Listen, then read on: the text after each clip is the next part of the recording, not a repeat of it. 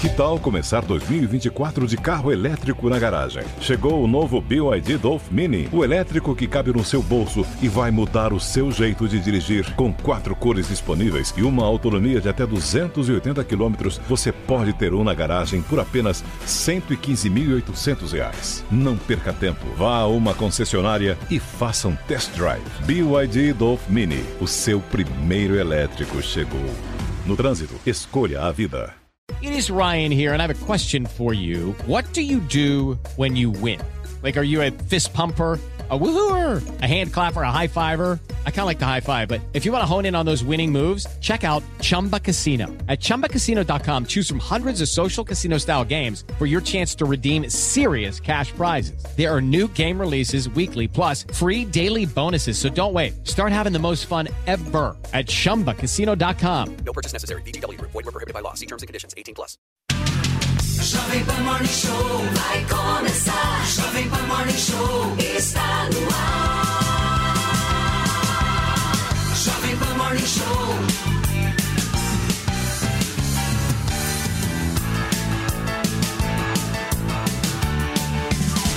Jovem Pan Morning Show.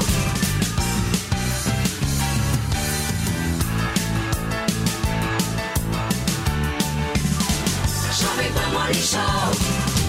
Pega mais, minha excelência. Bom dia, uma ótima sexta-feira para vocês que nos acompanham ao vivo aqui na programação da Jovem Pan. Eu já começo com informação quentíssima, hein, para vocês. O Supremo Tribunal Federal já está com os extratos bancários do ex-presidente da República, Jair Bolsonaro. Entre os dados que constam nos extratos estão as vendas de automóvel, jet ski e o ressarcimento de despesas com saúde. E ainda hoje o frio volta no final de semana com muita chuva e ventania em algumas regiões do país. De acordo com a nossa queridíssima Paula Nobre, o dia de hoje começa com a sensação de calor, mas os termômetros devem baixar ao longo desta sexta-feira. E é claro, o Fê já está preparado, hein? Tem muita coisa boa para contar pra gente. Pois é, o olhar pra lá. Bom dia, Paulinho. E o olhar pra lá de afiado. É, pois é. E a próxima edição do Big Brother Brasil vai ter um sistema diferente de votação. E vocês sabem qual é? Pois é, a votação única por CPF. Muito bem.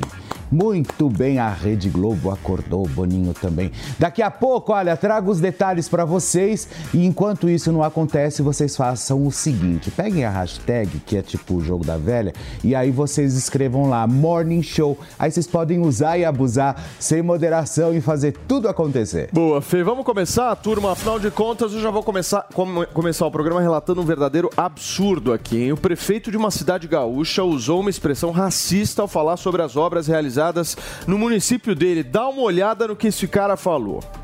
Fizemos um trabalho realmente de gente branca, vamos dizer, de um trabalho perfeito, que eu tenho certeza que vai para essa comunidade realmente bom.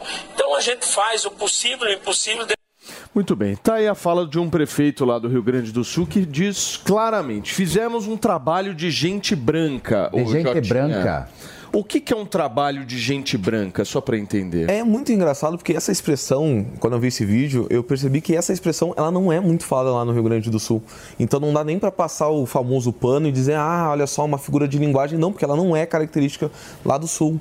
Né? Então, e nem é conivente com qualquer traço ah, histórico nosso, né? Todo mundo sabe que o Brasil foi construído não somente por gente branca, por gente negra, por gente indígena. Então é uma fala realmente muito muito E criticável. hoje nós vamos contar com a participação aqui do jornalista Cláudio Dantas, o homem da Grande Jovem Pan em. Brasília. Tudo bem, Claudião? Tudo Seja bem? bem-vindo. Obrigado, Paulinho. Obrigado, Fê. Obrigado, mano. Jota, Jotinha. Jotinha por quê? É Sérgio. Carinhoso, né? O Paulo, quando ele Porque, na quer me fazer um é- carinho, ele, ele chama de Jotinha. Um carinho? É. É Grace Jones. Que carinho? Mas pode Oi? chamar Um de carinho? Jotinha. Não, esse carinho é só do Felipe que eu recebo. Do Paulo é só. Na verdade é Grace Jones, mas você pode chamar de Jotinha. É desde Washington nas horas vagas também. Fica à vontade. Puta estiloso, né? Não, ele é muito estiloso. Ele é extremamente estiloso. Claudião, como é que você vê essa fala desse? Ah, não. Isso aí é o tipo de coisa que tem que ser abolida é, do espaço público, é, especialmente é, do poder público. Né? Então, Acho que o microfone do Cláudio Dantas está para dentro. tá para dentro? É, pronto. Coloca pra fora. Isso, aqui. Aqui, aqui eu vou botar tudo para fora. Que graça. Mas é. Não, é inadmissível esse tipo de comportamento de uma autoridade, de um agente público, precisa ser é, é, punido por isso. Então, vamos ver o que, que aí a, a própria Câmara de Vereadores vai fazer, o que, que o Ministério Público vai fazer, porque de fato, é, gente, estamos em pleno século XXI. Esse tipo de postura, ela, ela já não, não cabe mais. Né? Nunca coube do ponto de vista é, civilizacional. Né?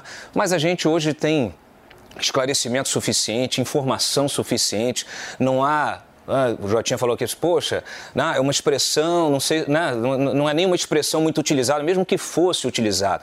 Expressões de conteúdo racista, elas devem ser abolidas realmente do debate público. Ô Maninho, uma dúvida. Dá pra gente afirmar que casos racistas, por muitas vezes no Brasil, em sua grande maioria, são promovidos por pessoas mais velhas? Porque eu sempre vejo assim, esses, esses, eh, essas pessoas que estão talvez com mais idade e tal, essas pessoas elas têm uma tendência maior a cultivar uma cultura do passado que já foi virada para trás, não foi? Eu não sei, Ou Paulinho. não? Eu acho. Tem, tem, talvez seja uma visão otimista sua, né? Que quer dizer que há menos racismo nas novas gerações. Mas eu não tenho tanta convicção. É, eu acho Acho que. que, por exemplo, o jovem brasileiro, ele promove racismo. Eu acho, por exemplo, não sei se o Jota quer falar sobre isso, mas o Jota sofreu um episódio de racismo na universidade de um jovem, Sim. né? 30 anos, pós-doutorando em filosofia, Que que curso de fez? esquerda. Cara, ah, foi uma ocasião que ele mandou mensagem pra minha namorada e iniciou um mote, minha namorada da época, né? Ele iniciou um mote dizendo que não gostava de mim por eu ser um cara de direita, dizia, ah, o que você tá fazendo com esse cara? Esse cara não te merece. E daí ela falou, ah, mas você tá agredindo dessa forma só por causa do posicionamento político? Ele, não, esse é só o início. E daí ele começou a descambar ofensas sociais das piores palavras que você pode imaginar, assim.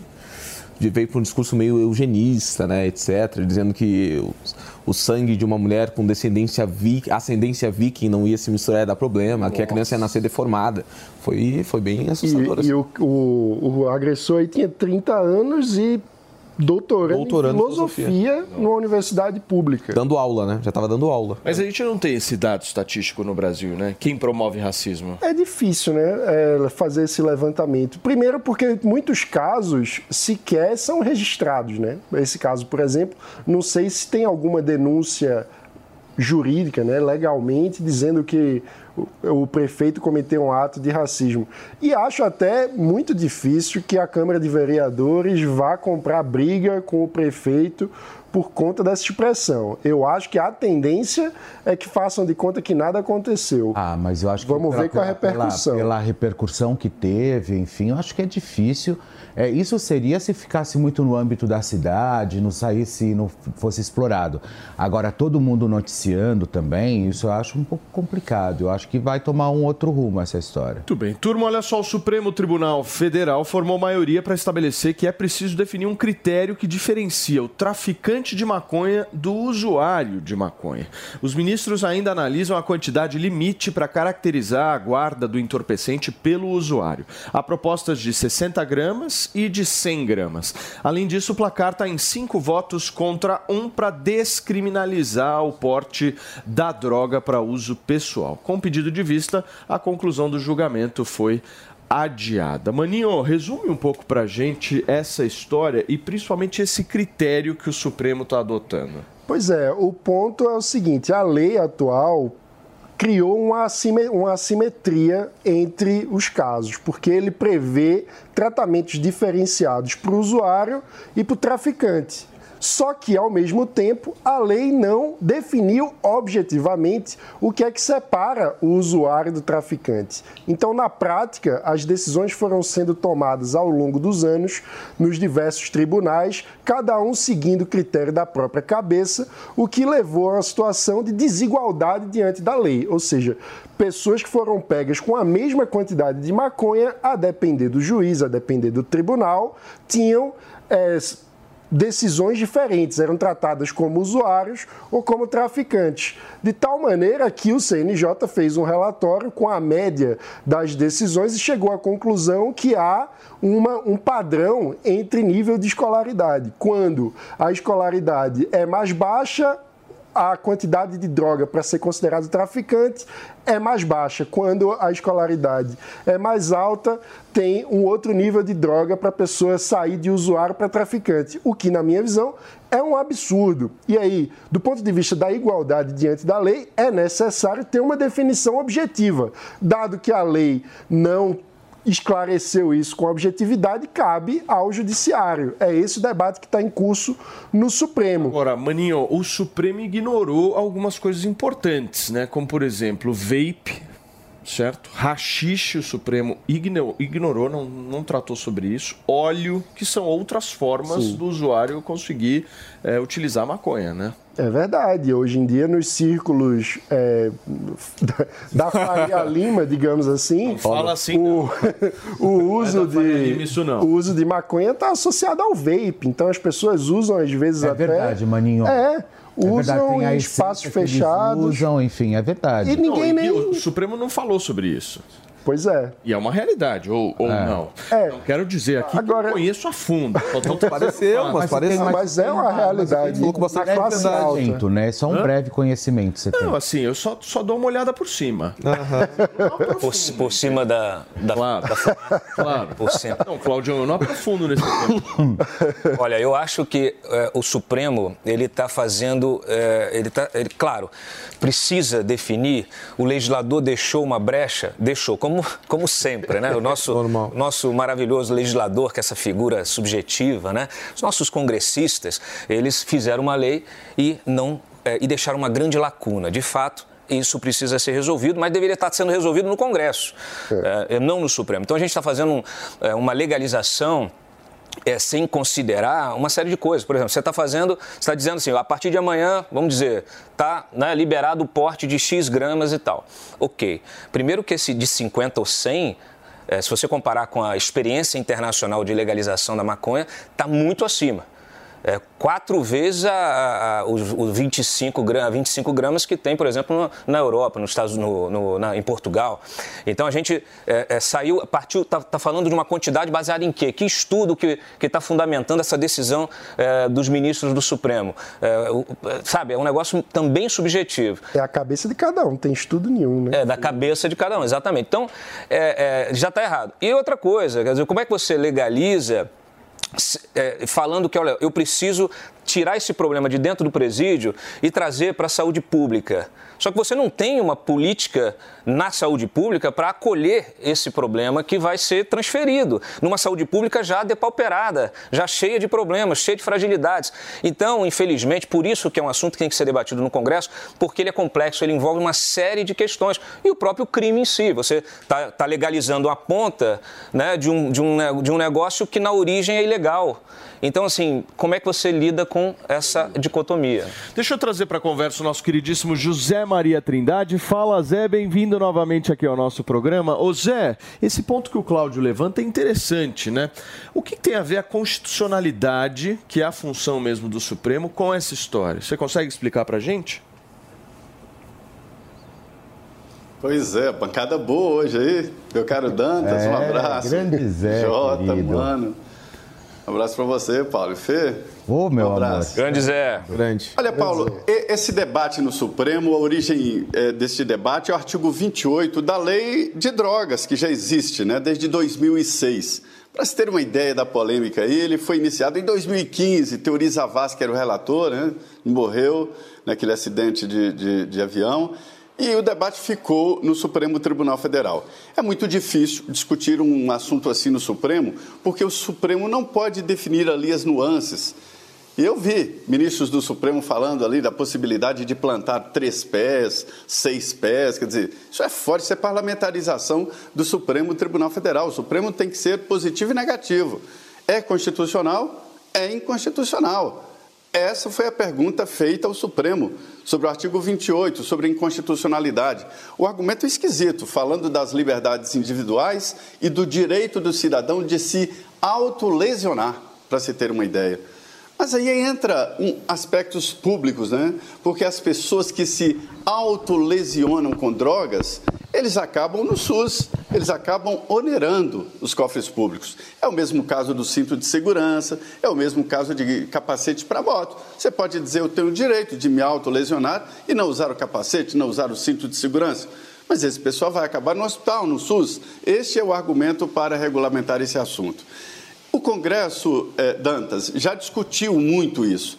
E eu entendo que o Congresso, quando diz eu não quero eh, falar sobre isso, é uma decisão. É uma decisão de não decidir. E o Congresso deixou essa lacuna para o policial.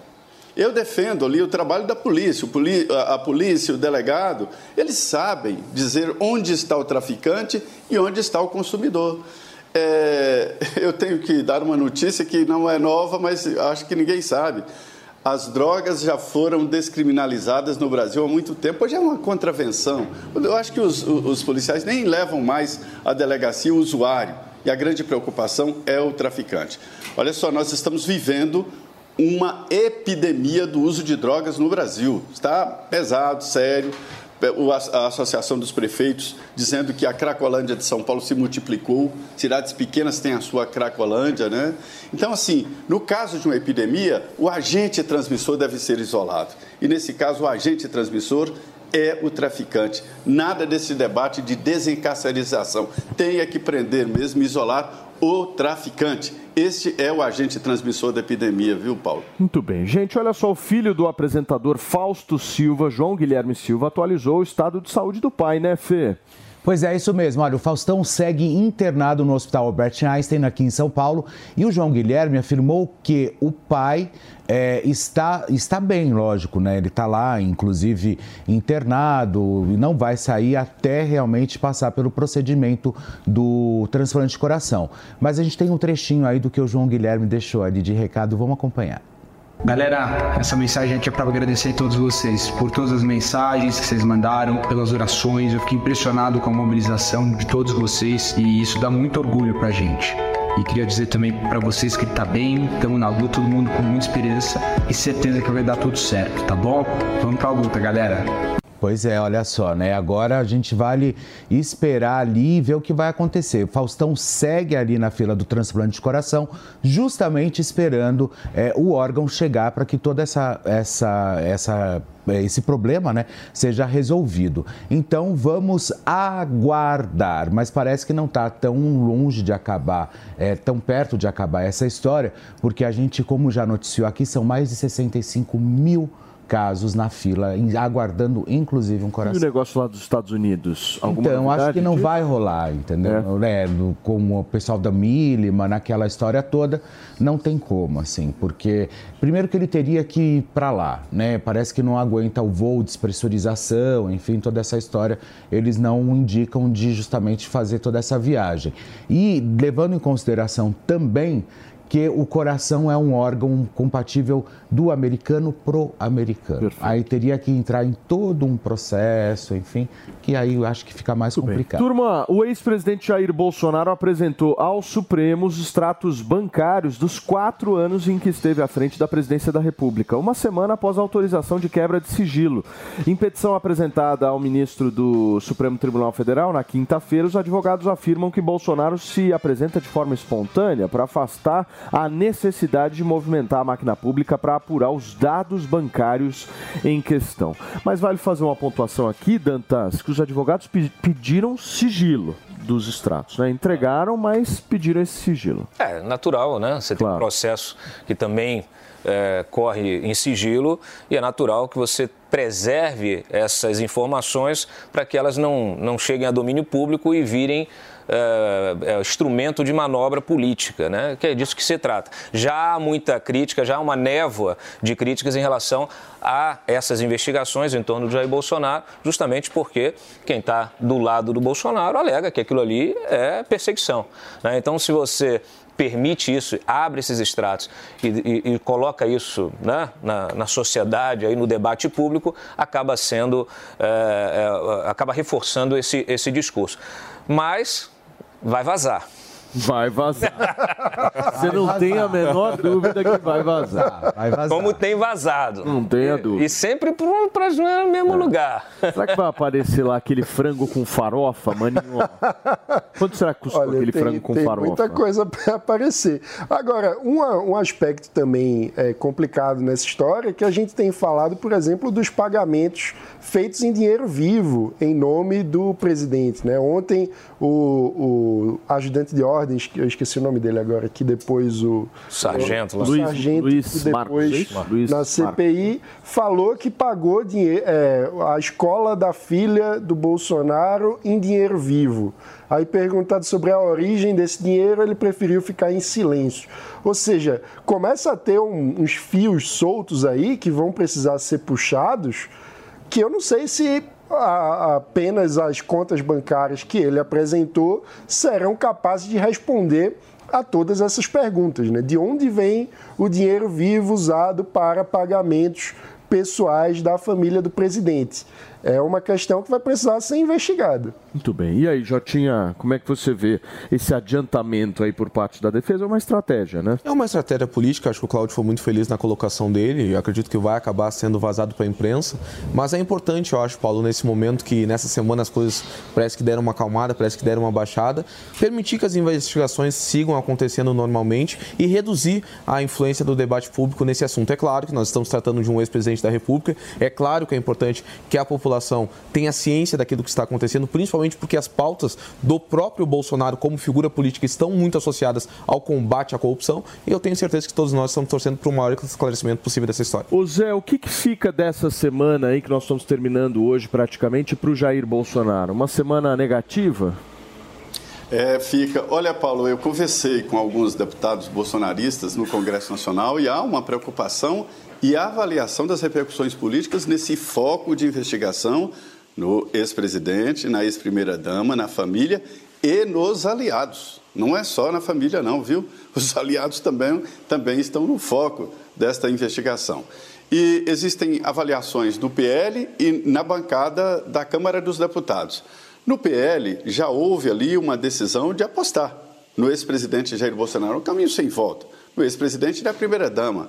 Ela está alavancando aí é, o PL Mulheres em vários estados, onde chega é muito bem recebida. O ex-presidente também. Então, Valdemar aposta. Não saiu em defesa do Renan, né, do 04. Isso não. Ninguém saiu, só os irmãos. Os irmãos saíram em defesa dele, dizendo que ele não tinha nem onde cair morto. Não é bem assim. O apartamento dele é num bairro nobre daqui de Brasília, um metro quadrado mais caro de Brasília, que é uma região aqui do Sudoeste. Então, assim, politicamente está sendo avaliado. A avaliação geral, segundo me informaram, será nas eleições do ano que vem, para saber aí qual é mesmo o capital que resta, o capital político né, e de votos que resta desse grupo. Agora, a abertura do sigilo. Ó, oh, Paulo, nem casamento sobrevive a uma abertura de sigilo telefônico é, é, é, e bancário. Fale a por si. Vai falar, "Ah, que gasta Fale por aqui?" si. Maria. Fale por si, Zé. Com- baseado em que dados você fala Não é isso? casamento. Maria? Agora, Maravilhoso, é. imagina. Mas o Bolsonaro. Tá se autoincriminando aí.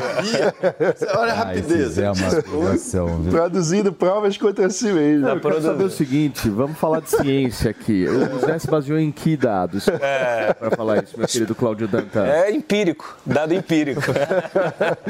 Muito bem, turma, uma dúvida aí. Claudião, você está irritado com o calor de São Paulo? Como é que, como é que você está? Ou, ou não? Você sabe que eu eu cheguei e estava um calor é, fenomenal. E dali, dali a meia hora baixou uma chuva incrível. Estou achando o máximo. Tá achando mal. Pois é. Porque você sabe, deixa eu te explicar. Ah. Porque é o seguinte, Brasília passa meses sem chover. Então, assim, a gente está na seca, na época da seca. Então não acontece nada. É céu azul, lindo, maravilhoso, mas depois de meses e meses e meses a fio. Pois é. Então, Jotinha também tá na seca há muito tempo. Olha só, turma, ontem teve máxima de 32 graus aqui em São Paulo. O difícil foi manter a alegria longe da folga e sentindo todo esse calor. Meus amigos, longe de mim querer ser o chato aqui, mas eu preciso contar que vai chover no final de semana. Paulinha Nobre, meu amor, hoje ela tá toda já meu, estou Não, aqui. parecendo ela- a Amazônia. Estou de verde Sabe, esperança. Cláudia, ela é minha esposa. Por isso que hoje a gente Vai. sentou lado a lado. Parabéns. Né? Parabéns. Gente, Paulinha, o vamos que, que falar vai desse acontecer, meu amor, no final de Pois semana? é, vamos falar desse calor sim. Ontem nós tínhamos essa expectativa de temperatura máxima de até 34 graus aqui na capital paulista. Não chegamos a quebrar esse recorde histórico que todo mundo esperava. Enfim, eu esperava que a gente conseguisse quebrar. Chegamos a 32,2 graus, que assim como o Cláudio Dantas aqui com a gente hoje, é quente do mesmo jeito, 32,2 graus, não tem o que fazer. E agora temos essa virada radical no tempo a partir deste fim de semana. Hoje já temos uma frente fria aqui no Brasil, se aproximando aqui da região sudeste. Cláudio Dantas está com a blusa corretíssima para hoje, porque já começa a esfriar. Temos sim previsão de chuva forte entre a tarde e a noite de hoje. Esse fim de semana também temos previsão de chuva e queda na temperatura, ou seja, de 15 graus, ou, aliás, de 32 graus de ontem, vamos para 15 graus no domingo de máxima. Nossa. Então, assim, teremos uma De queda máxima? De máxima, de máxima. Ou seja, vai fazer muito frio. O frio já chegou na região sul, inclusive, também, com temperatura muito baixa por lá. Vai gear bastante, já tem previsão para geada na manhã deste sábado, na manhã do domingo também. E quem sabe até o fenômeno da neve em áreas ali mais ao sul, do, extremo sul gaúcho, ali pegando a campanha gaúcha, é o que veremos nos próximos dias. Ou seja, frio, chuva neste fim de semana, depois de uma semana de recorde histórico aqui em São Paulo de calor. Agora, o que, que a gente pode esperar do verão, hein, minha querida Paula Nobre? Vai fazer frio?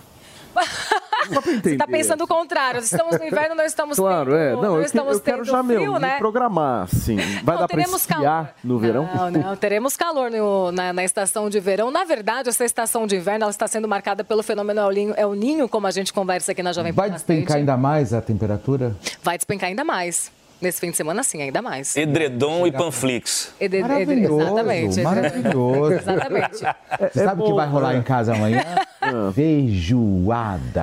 Vai ser, vai ser o sábado Coisa típico do paulistano, Você feijoada vai com frio. barco no final de semana? Não, vai estar muito frio. Muito frio, melhor Muito frio. não. Eu vou fazer uma feijoada. Feijoada é gostoso, não? Você vai pra casa É bom, de é campo, bom. né, Fê? É, de Campos. Nada melhor do que uma Eu casa. vou pra casa de Campos. Não, não, não. Você tem também a de campo. A de campo, é.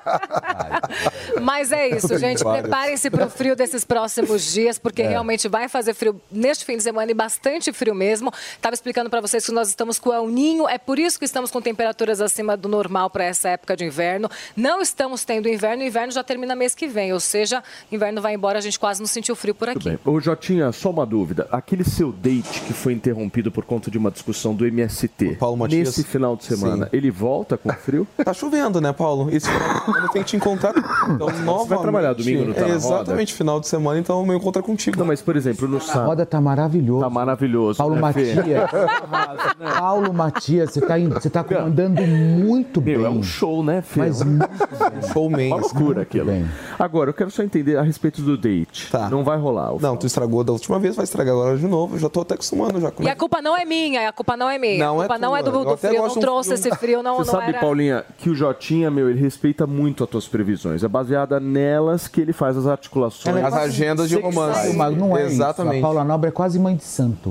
Quando ela fala, é verdade, acontece. Agora eu vou falar uma coisa pra vocês, gente, antes de me despedir, assistam a previsão do tempo da Jovem Pan todos os dias. A gente tem aprimorado ela, deixado ela cada vez mais bonita, mais cheia de coisas, de imagens pra vocês. Então, nossos Mais bonita que telespectadores. você? Muito mais, obviamente.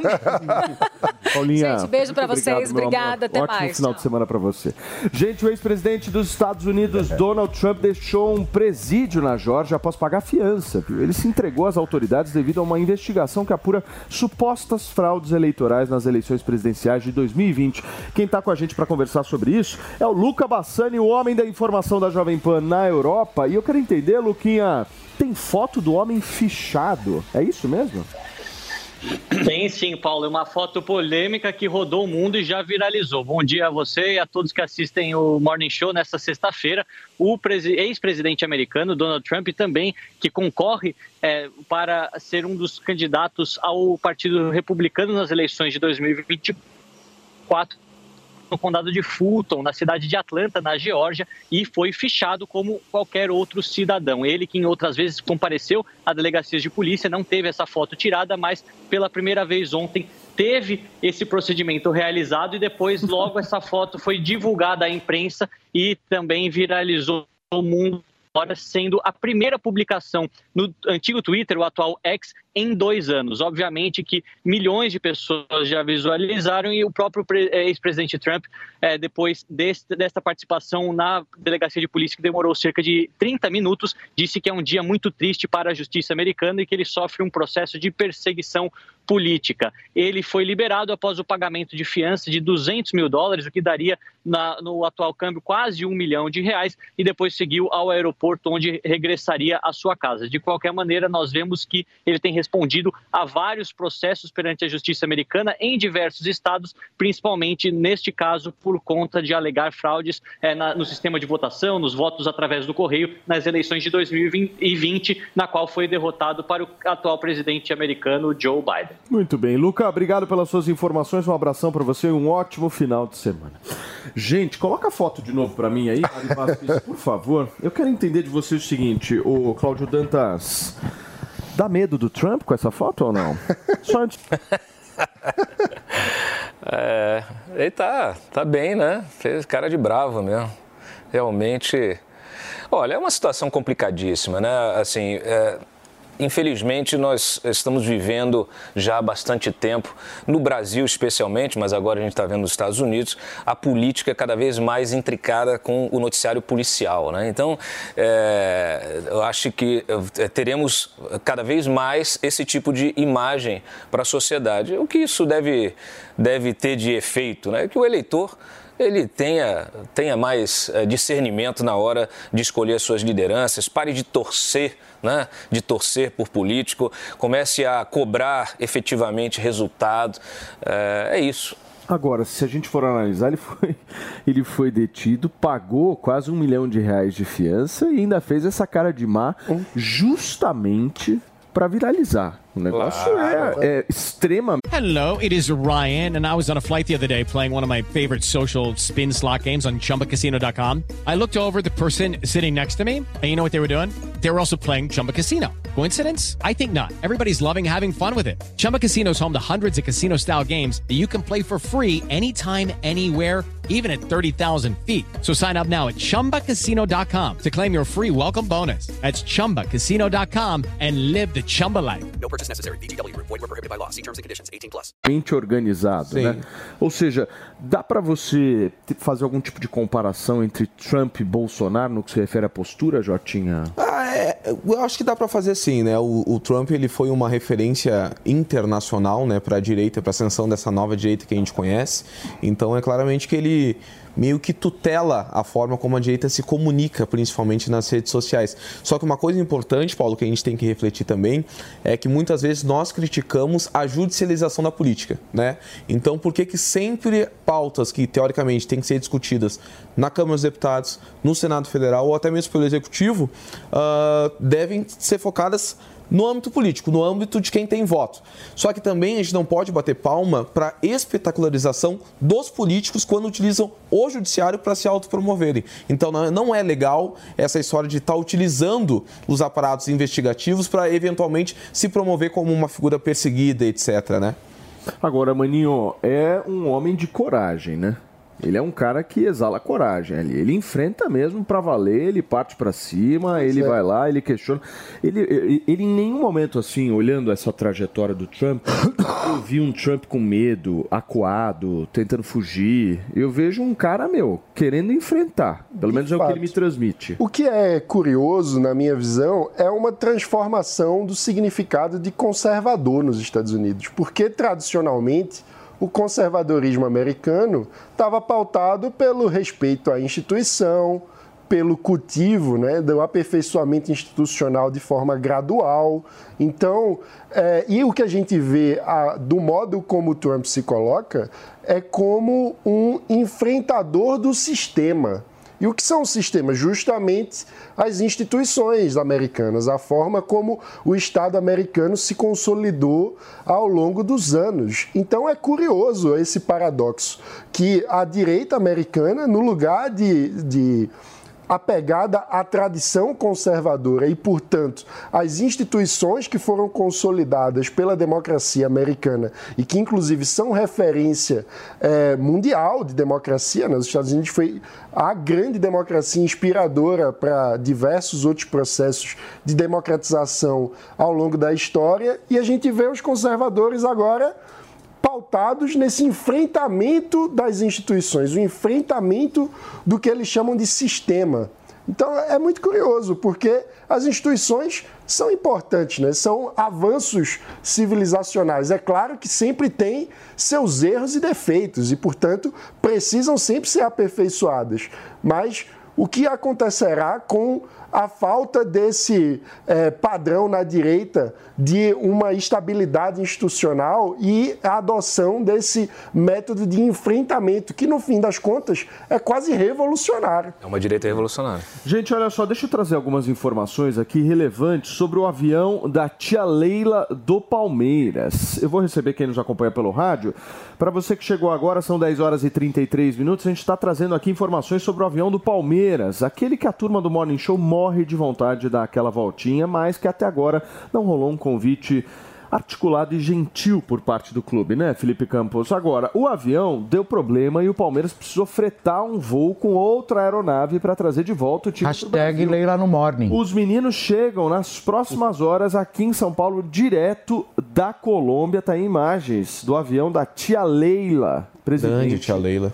Do Palmeiras. Eu quero que esse avião se exploda, cá entre nós. Eu sou corintiano, meu amigo. É, hashtag Leila no Morning, né? Eu Hã? sempre falo. É o L de Palmeiras, que nem disse o a vereador. assessoria, a assessoria da Leila respondeu que por enquanto não tem interesse dela vir. Não, mas não é o interesse dela vir, é o interesse da gente querer que ela É completamente diferente. Mas Leila, vem no Morning pra gente conversar, bater papo e falar sobre esse grande tubarão dos ares. É, eu, eu, eu achei maravilhoso, mas você vê, é muita, o negócio está crescendo, teve que agora contratar outro avião. né? Deu problema mesmo. É. Agora, ô Zé, isso aí é uruca, hein? O Zé dormiu ou não? É, Você se refere ao, ao, ao Trump ou ao avião do Palmeiras? Ao avião do Palmeiras. Ah lá. É, não, o Olha, avião do olha, Palmeiras é, é, maravilhoso, Zé. É, eu acho que. Eu acho que o Warren tinha que ter um avião também, sabe? Eu fico É. impressionado com a falta que uma aeronave faz para passar o final de semana no Rio, sair daqui de Brasília. É, uma vez eu, eu estava é, é, numa entrevista com o deputado e ele, ó, vamos rápido aí porque eu tenho que pegar um avião e tal, estou no horário. Eu- aí eu perguntei para ele, uau, o senhor não tem jatinho não? Aí ele falou assim, não, tinha que ter. Eu falei, claro, o senhor é da bancada dos 100 jatinhos então. E ele ficou decepcionado. Nossa, eu não tenho jatinho. Falei, tá perdendo, porque aqui tem uma bancada forte dos com jatinho. E isso agrega muito. O deputado, o senador que tem um jatinho, ele vira um líder. Fica todo mundo esperando ele sair para pegar carona. E ali naquela carona do avião é que ele faz a articulação, que aí vira ministro. Então, é um caminho bom para virar ministro aqui, é deputado O Zé da bancada crime. dos com jatinho. Eu acho que o Brasil está se dividindo entre esses dois, viu, Paulo? Os, os dos jatinhos, dos jatões.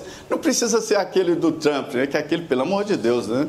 Só o que levou o Neymar era maior. É a polarização, né, Zé? É o jatinho contra o jatão. É assim que funciona. Né, Eu acho que o Zé, Paulo? olha, o Zé, desculpa, mas você está incitando o crime, é, pressio- fazendo bullying com o deputado. Aliás, eu me pergunto se esse deputado depois não caiu na Lava Jato, hein? Na busca de ter um jatinho. Não, mas como o deputado não tem jatinho, né? Como não?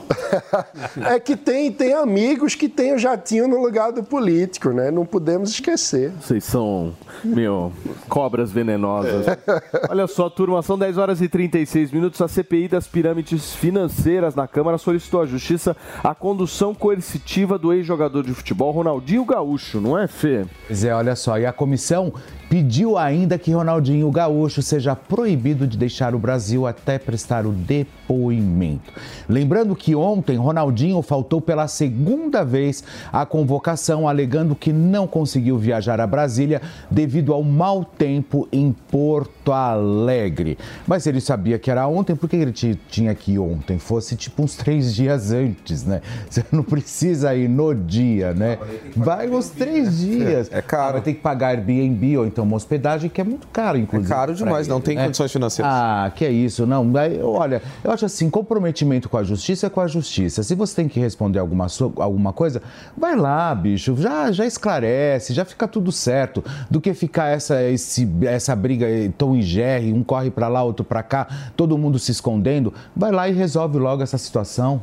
Agora, o- o Ronaldinho Gaúcho, ele já vazou de duas, né? Pois já deu aquele famoso migué em duas. É, duas convocações, ele não foi. Exato, por isso que nessa, nessa terceira convocação os caras estão exercendo agora a condução coercitiva. Agora, eu não tenho a menor dúvida que quando o Ronaldinho Gaúcho chegar no Congresso Nacional, vai ter deputado querendo tirar foto, mundo vira tcheque. aquela festa, não é, ô, ô, Claudião? Até meus repórteres falam, olha, a agenda hoje tem a CPI. Não deixa que eu faço, porque é uma briga para fazer um negócio. A, pauta é impressionante. Você não vê essa vontade em outras pautas. Agora, o Ronaldinho Gaúcho é um cara que já foi pego tentando entrar no Brasil com um documento falso vindo do Paraguai. Do Paraguai. né? Ou seja, é um cara que exala assim, né?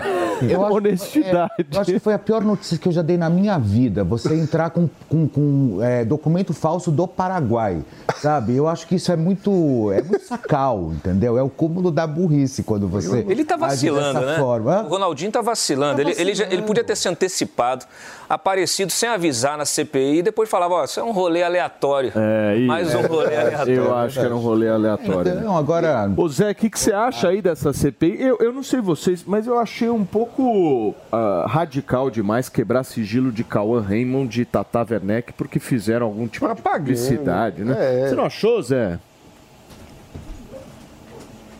Sim, é, é, olha, a Comissão Parlamentar de Inquérito é um instrumento importantíssimo do Congresso. É quando os deputados e senadores ganham ali poderes do Judiciário e da Polícia. É, Felipe, você disse ele pediu, não, a, a CPI pode determinar. Ela tem poder de, de polícia, de, de, é como diz, trazer sob Sim, vara. lógico. É, é, da ideia de que é batendo, mas. é, então, então, assim, pode mandar prender e tudo mais. Agora, o Ronaldinho é gente boa demais. Ele, ele Oswaldo de Andrade, descreveu muito bem essa alma, e ele encarna essa alma do brasileiro ali de Macunaíma, né? Que é o herói sem caráter, o grande Macunaíma. E ele é esse gente boa, vai chegar lá, isso mesmo, vai fazer festa, né? Vai, vai tirar foto e tal. E o povo ama. Ele jogou no meu time lá em Minas, no, no melhor time do Brasil, o Galo, o Atlético Mineiro. E, e olha, é, ele, ele é, vai enfrentar uma CPI que não é muito hostil, não é hostil aí. Agora, esse negócio de sair quebrando sigilo, abrindo sigilo só porque fez propaganda, é, isso, é, aliás, isso é um debate antigo, já quiseram até é, processar Pelé por propaganda. O artista, ele não se vincula à, àquele, à, peça publicitária, né? não, não é uma garantia. Já houve esse debate, quer dizer, se alguém diz, compre que eu garanto, né? ele está emprestando a, a credibilidade dele, a honra dele àquele produto. Se o produto é falso ou danoso, ele é, é, teria que pagar, teoricamente, isso é um grande debate. Agora, eu acho exagero, sim. Agora, essa Mas empresa, CPI ô Zé- Se, se organiza e se equilibra aqui. Essa empresa aí do Ronaldinho estava prometendo um lucro de 2% ao dia. Nossa. um rendimento de 2% ao dia. Nem droga dá isso, nem vender o droga. Que, o que me choca, assim, tudo bem, ele pode falar, né? Ah, vai render 2% ao dia. Mas quem que acredita numa história dessa? Me É. fala. Quem é um ser humano capaz de acreditar que um rendimento possa ter 2% de positividade ao Quem- dia? mas quem quer- É falta quem de educação financeira. Ah, não, mas isso É, é, tem, meu. tem que trazer o pessoal do Conar também. Não, e o cara- Propaganda enganosa, É. a gente vê isso acontecendo a todo instante e Agora, faz nada. Maninho, deixa eu te fazer uma pergunta pra você e pro Jota. Qual é a carência de ídolos no esporte brasileiro hoje? Ah, né? Porque é o seguinte, esse cara fez parte de uma geração muito vitoriosa do futebol É. brasileiro, né? Ele representa muito pro futebol brasileiro. Só que esse cara, meu, tá metido no Paraguai, esse cara tá metido em triste. pirâmide. Cassino. E assim, sei lá, você pega Neymar da vida, que, meu, saiu lá do futebol europeu para ir para a Arábia Saudita para ficar promovendo uma ditadura e tal. Pois é. Onde é que estão os ídolos do esporte nacional, Maninho? No caso do Ronaldinho, eu acho especialmente triste porque em campo ele representou muito da alma do brasileiro, né? A coisa brincalhona, a- o drible, a magia dentro do esporte, a coisa de se divertir enquanto joga, né? Então, o jogo bonito com diversão. É, o Ronaldinho em campo é quase como se as pessoas se transportassem para a pelada da rua de, de, de chão batido. É uma coisa muito brasileira. Então, em campo, o Ronaldinho conseguiu representar muito desse espírito brasileiro se construindo como um ídolo. O problema é a conduta fora de campo. É que essa coisa do, do malandrão acaba meio descompromissada com a seriedade de é, situações em que faz. Então o Ronaldinho virou o ícone do rolê aleatório, não é? Quando terminou a carreira, tem até várias piadas na internet do Ronaldinho nos rolês mais aleatórios possíveis, mas no meio disso ele acaba se envolvendo também com esses casos é, de complicação com a lei. Acabou é, disputando um campeonato no presídio no Paraguai. Né? É Você sabe verdade, que é. ele disputou Não, um e, campeonato. E não é só essa questão, né? A questão é que nós não temos mais atletas. Essa é a história no futebol. A gente tem o Daniel Alves que está preso. Aí a gente tem o Robinho que pode ser preso a qualquer momento. É. Aí você tem o, o Neymar que é muito mais exposto através das traições, das puladas de cerca, de tudo aquilo que ele promove, do que realmente através dos gols que ele faz. E agora o Ronaldinho. Então, ou seja, olha só a classificação Brasil. Vamos fazer uma lista do Brasil para ver os, os- os jogadores de destaque como estão muito bem posicionados. Né? Então, poxa, aí eu acho que a única esperança talvez seja o Vini Júnior, mas ainda falta muito. Né?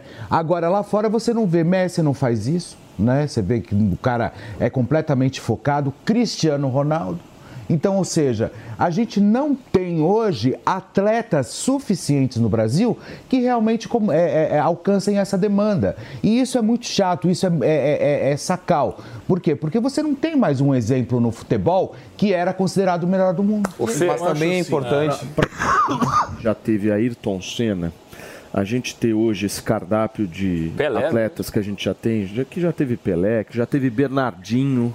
Porra, isso sem sombra de dúvida, meu, choca, né? É que tem agora uma, uma ausência de compromisso dos ídolos brasileiros em representar a população também. Eu discordo, eu acho que é necessário um pouco de malandragem, eu acho que o Zé foi muito feliz na fala dele nessa coisa meio macunaíma, porque é, o brasileiro precisa se identificar com seus ídolos. Então se a gente quer alguém muito perfeito, muito quadradinho, não combina com a nossa cultura, não combina com a nossa sociedade. É claro, não precisa ser preso, mas acho que justamente o Ronaldinho cai nas graças das pessoas justamente porque ele comete erros, justamente porque ele é um cara que tem esse, esse ar um pouco mais malandro. E Pô, também mas tem. é diferente e não só crime, ele? Jota. Eu falei isso, eu falei isso. Não só ele. Mas também tem a, a banali... Outro problema é a banalização dos ídolos também. Então, essa nossa carência, essa falta de representatividade nos últimos anos, principalmente em lideranças do futebol, e é natural que essas lideranças emerjam do futebol, porque é o esporte favorito dos brasileiros, faz com que a gente passe a adorar a qualquer pessoa, né? Por exemplo, aquela menina do skate. Cadê aquela menina do skate? que Todo mundo amava, né? Em uma semana. Ah, sumiu. A Raíssa. Sumiu. Sumiu. É, não, eu acho que há também uma romantização do esporte, né? Porque assim, o futebol, ele eh, já há muito tempo está envolvido com o crime. Nós temos aí eh, diversos casos, não só de manipulação de resultados de jogos, de venda de jogos, mas também de crimes como lavagem de dinheiro e corrupção.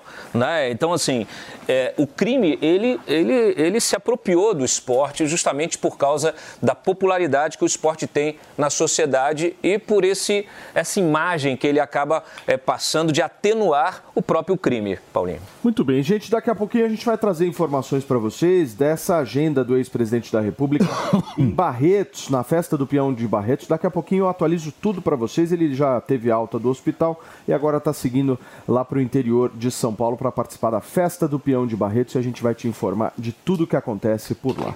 Gente, vamos seguindo aqui porque o ex-presidente Jair Bolsonaro recebeu alta ontem, já tem agenda lá na festa do peão de Barretos. A gente está mostrando aí um vídeo que o deputado federal Zuco eh, publicou nas redes sociais, mostrando uma certa discrepância aí entre a casa do líder do MST e os assentamentos. Por favor, Claudião, pode Tudo bem. É, não, e essa imagem da residência aí do líder do MST, ela se soma a uma outra que vimos recentemente também, de veículos, né? Eles tiveram aqui, é, aqui não, né, que eu estou aqui em São Paulo hoje, mas eles estiveram lá em Goiás, num assentamento, é, e fizeram uma filmagem mostrando a quantidade de veículos, é, e veículos novos, veículos até acima de 100 mil reais, presentes no assentamento de supostos assentados. Então, mostra a hipocrisia, talvez o grande benefício que essa CPI esteja trazendo aí à sociedade é, é, é é justamente, vamos dizer assim, rasgar essa roupa do MST é, de, de um movimento efetivamente social. Qual que é o legado dessa CPI, já que o Cláudio citou, já tinha... É um ótimo legado, independente do, do destino do relatório, que nós vimos comentando ao longo da semana,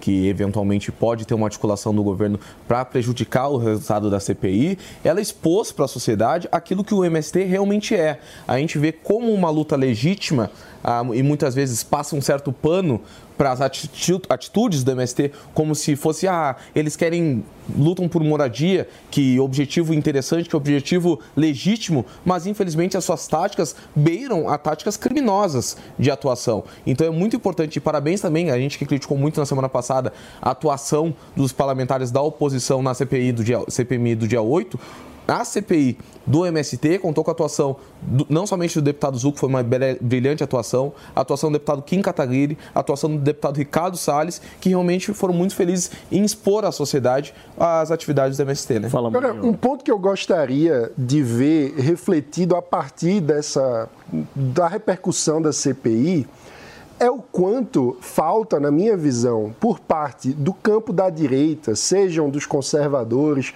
sejam dos liberais, um movimento de base. Porque quando você vai ver a situação da base, né, dos assentados, as pessoas que são vulneráveis, que muitas vezes estão sendo usadas pela cúpula do MST, qual é a pauta? O que é que eles demandam? Eles demandam literalmente propriedade privada para poder produzir, trabalhar e sustentar sua família. Ou seja, não há pauta mais liberal do que a defesa de alguém que quer ter sua propriedade para poder trabalhar e com o suor do seu rosto sustentar sua própria família. E infelizmente a gente vê um vácuo na construção é, de uma política mais de base por parte dos outros campos. E aí a esquerda acaba avançando e faz, usa de uma causa eh, social que é legítima para os seus próprios fins. Mas o meu ponto é: precisamos, como campo político, para além da esquerda, ter construção de trabalho de base, de conexão real com o Brasil profundo, que são essas pessoas vulneráveis que muitas vezes ficam na mão dos líderes desses movimentos. A própria titulação de terras que ocorreu nos últimos anos reduziu numericamente, consideravelmente, o número de invasões. Né? Então, é, o comentário do Mano realmente faz muito sentido. Ô Zé, você acha que o relatório lá do Salles vai ser reprovado? Vai, vai, eles vão apresentar um novo relatório. O Mano foi muito feliz nesta, nesse raciocínio. Mano, eu, eu costumo muito comentar aqui de vários liberais, e liberais assim radicais aqui em Brasília são concursados, diretores de empresas públicas, né, funcionários públicos de carreira. Eu digo, olha, se você defende essa liberalidade toda, por que não vem para cá, deixa esse emprego público e vamos empreender?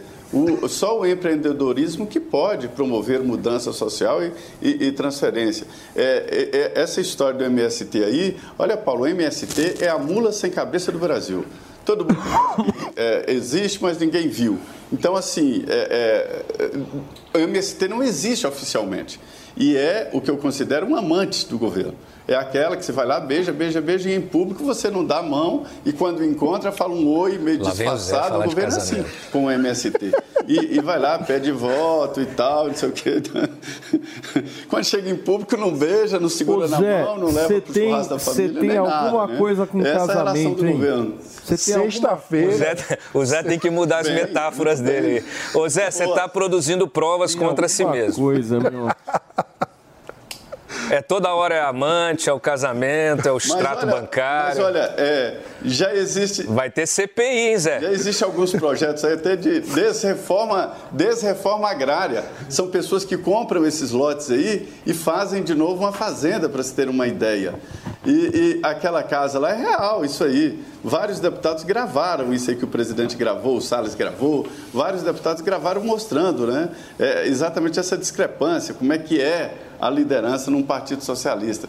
Mas é, como o Mano falou, é uma, é uma proposta bem liberal mesmo, de, de, de trabalhar e progredir. Muito bem, gente. Olha só, o pai de Larissa Manuela foi parar no hospital após usar remédios controlados. É isso mesmo, Fê? Pois é, olha só, acontece o seguinte: Gilberto Elias, que é o pai de Larissa Manuela, teria usado medicação para aliviar a pressão que se instalou sobre a família, o caos. E por conta disso, gente, ah, espera um pouquinho, TP. Pode voltar um pouquinho só? Obrigado. Olha só, instalou sobre a família por conta da exposição da conturbada relação com a filha. E olha só, as minhas fontes informaram também que ele precisou ser atendido em uma unidade de saúde por estar passando mal. Vale lembrar que o pai de Larissa Manuela foi acusado é, de não ser um bom né, negociador né, e ter fechado contratos considerados ruins para a atriz. E ontem, diante de todo esse caos, saiu toda a história dele envolvido, inclusive, em prostituição, né? Com, é, com Pegando o dinheiro da filha e gastando com prostituição. É, enfim, nada contra, cada um faz o que quer, mas não com o dinheiro da filha, né, meu? Cortesia com chapéu alheio, né? Não. Você vai usar o dinheiro da filha para fazer isso? Bom, a série Jotinha se encrencou, vai piorando, né, maninho? Pois é. Piorando porque o cara foi internado com problema de saúde, Paulo, que interessante isso. Não, não, não. A segunda informação do Ah, Felipe, né? É tá. que você não prestou atenção, eu acho, Não, eu nessa acho que segunda quando- informação. É que meu pano tá, tá, tá cada vez mais seco, né? Tá cada vez mais difícil, né? Mas- O Jota, os caras, meu, judiaram da menina, hein? É, não, e eu acho que essa informação que o, o Fê trouxe sobre as condutas do pai é, reforça aquela tese sobre o quanto a família desestruturada pode ter levado a mãe a aquele comportamento, ou seja, cadê o pai que não vem a público explicar, falar sobre a situação? É, é- Não entendi, não entendi. Como assim?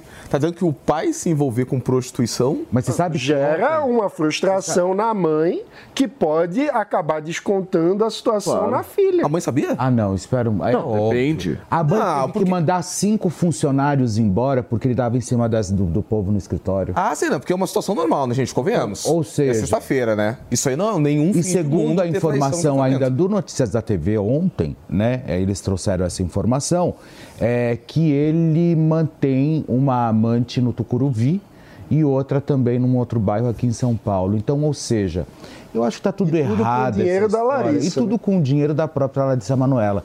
Então, ou seja, tudo isso, eu acho que já está na hora, do, inclusive do próprio Gilberto Elias, que, se, que é considerado um chefe de família, virar público, inclusive, esclarecer essa situação, porque ele vai ficar quieto, vai, com- vai apanhar assim, Ô, Fê, calado.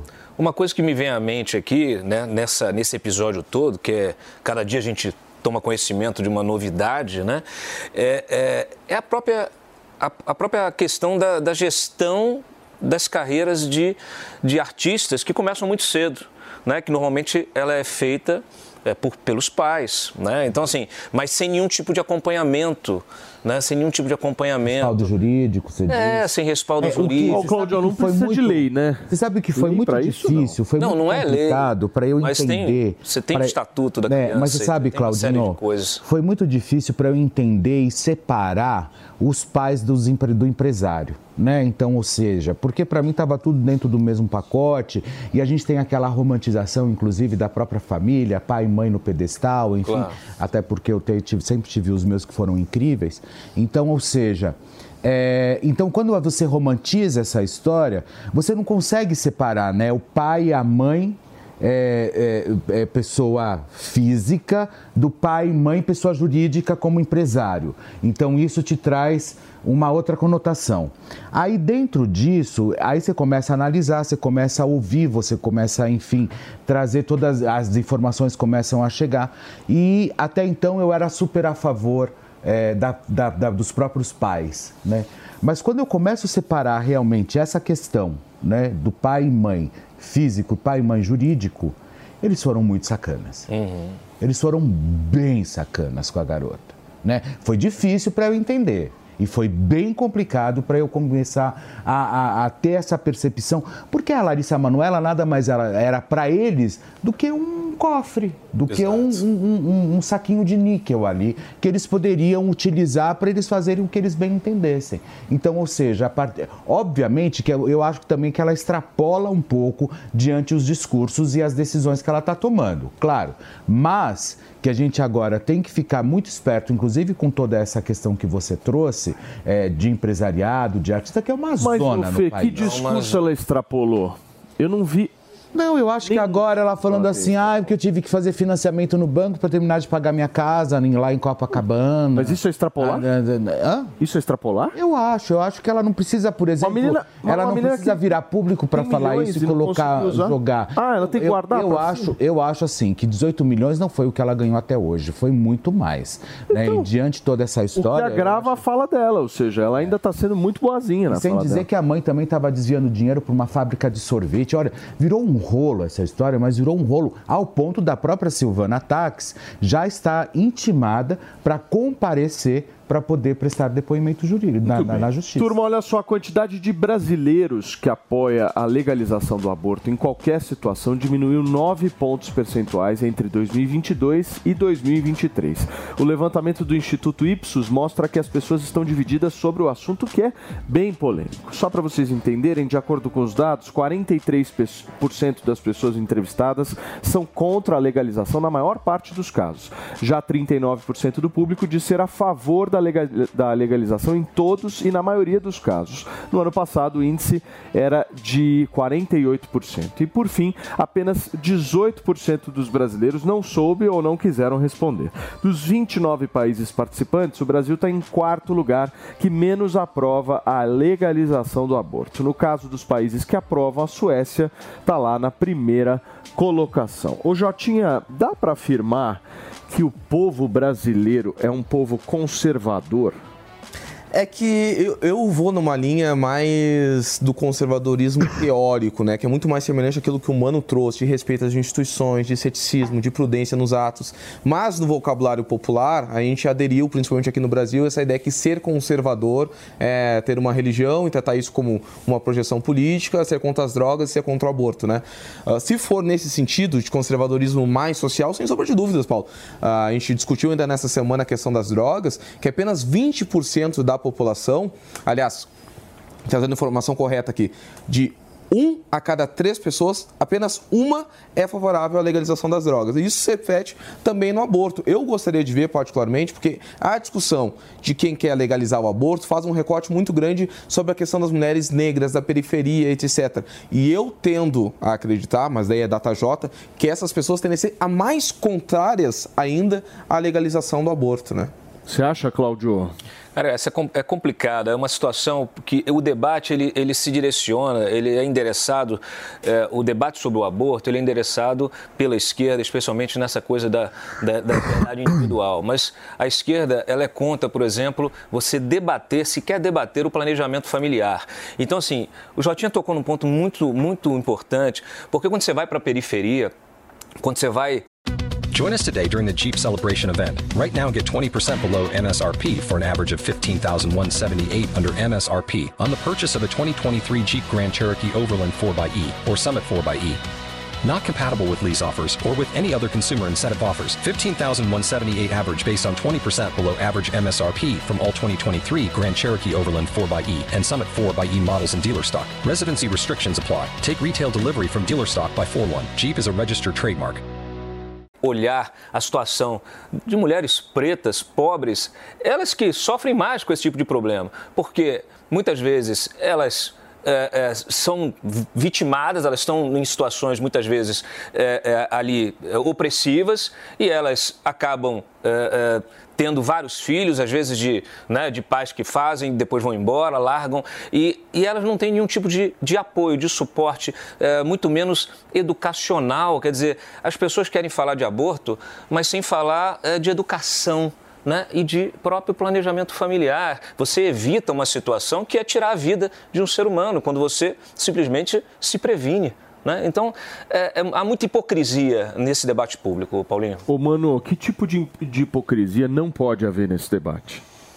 Não, o que não pode haver são pessoas, por exemplo, que são contra a legalização do aborto, mas também são contra a educação sexual. São contra que na escola se ensine métodos contraceptivos. É o tipo de hipocrisia é, que você amarra as mãos da pessoa e depois quer culpar a pessoa numa situação de vulnerabilidade por ter um desespero e eventualmente é, cometer um aborto. Ou seja, nós precisamos de fato tratar dessa, desse tema sem hipocrisia. É claro que todo aborto é um sofrimento.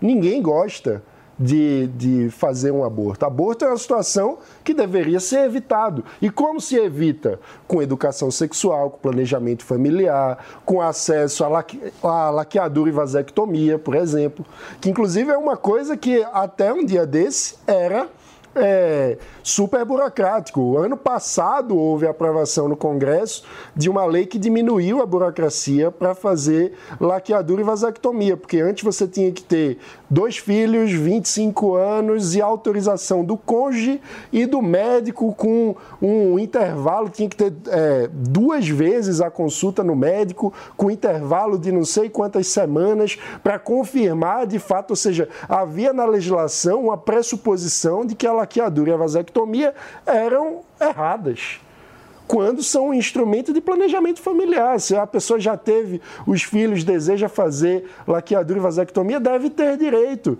Então, o que não dá é, é, é a pessoa. Pesos e medidas diferentes. Exato. É, é ser contra o aborto, ok. É, é uma posição legítima, mas não dá para ser contra que se trate do tema, porque às vezes tem pessoas que fazem um pânico moral com qualquer coisa que você diga que temos que debater educação sexual nas escolas. Então, Adolescentes precisam saber. Esse tema precisa ser debatido da ótica da fé ou da ciência?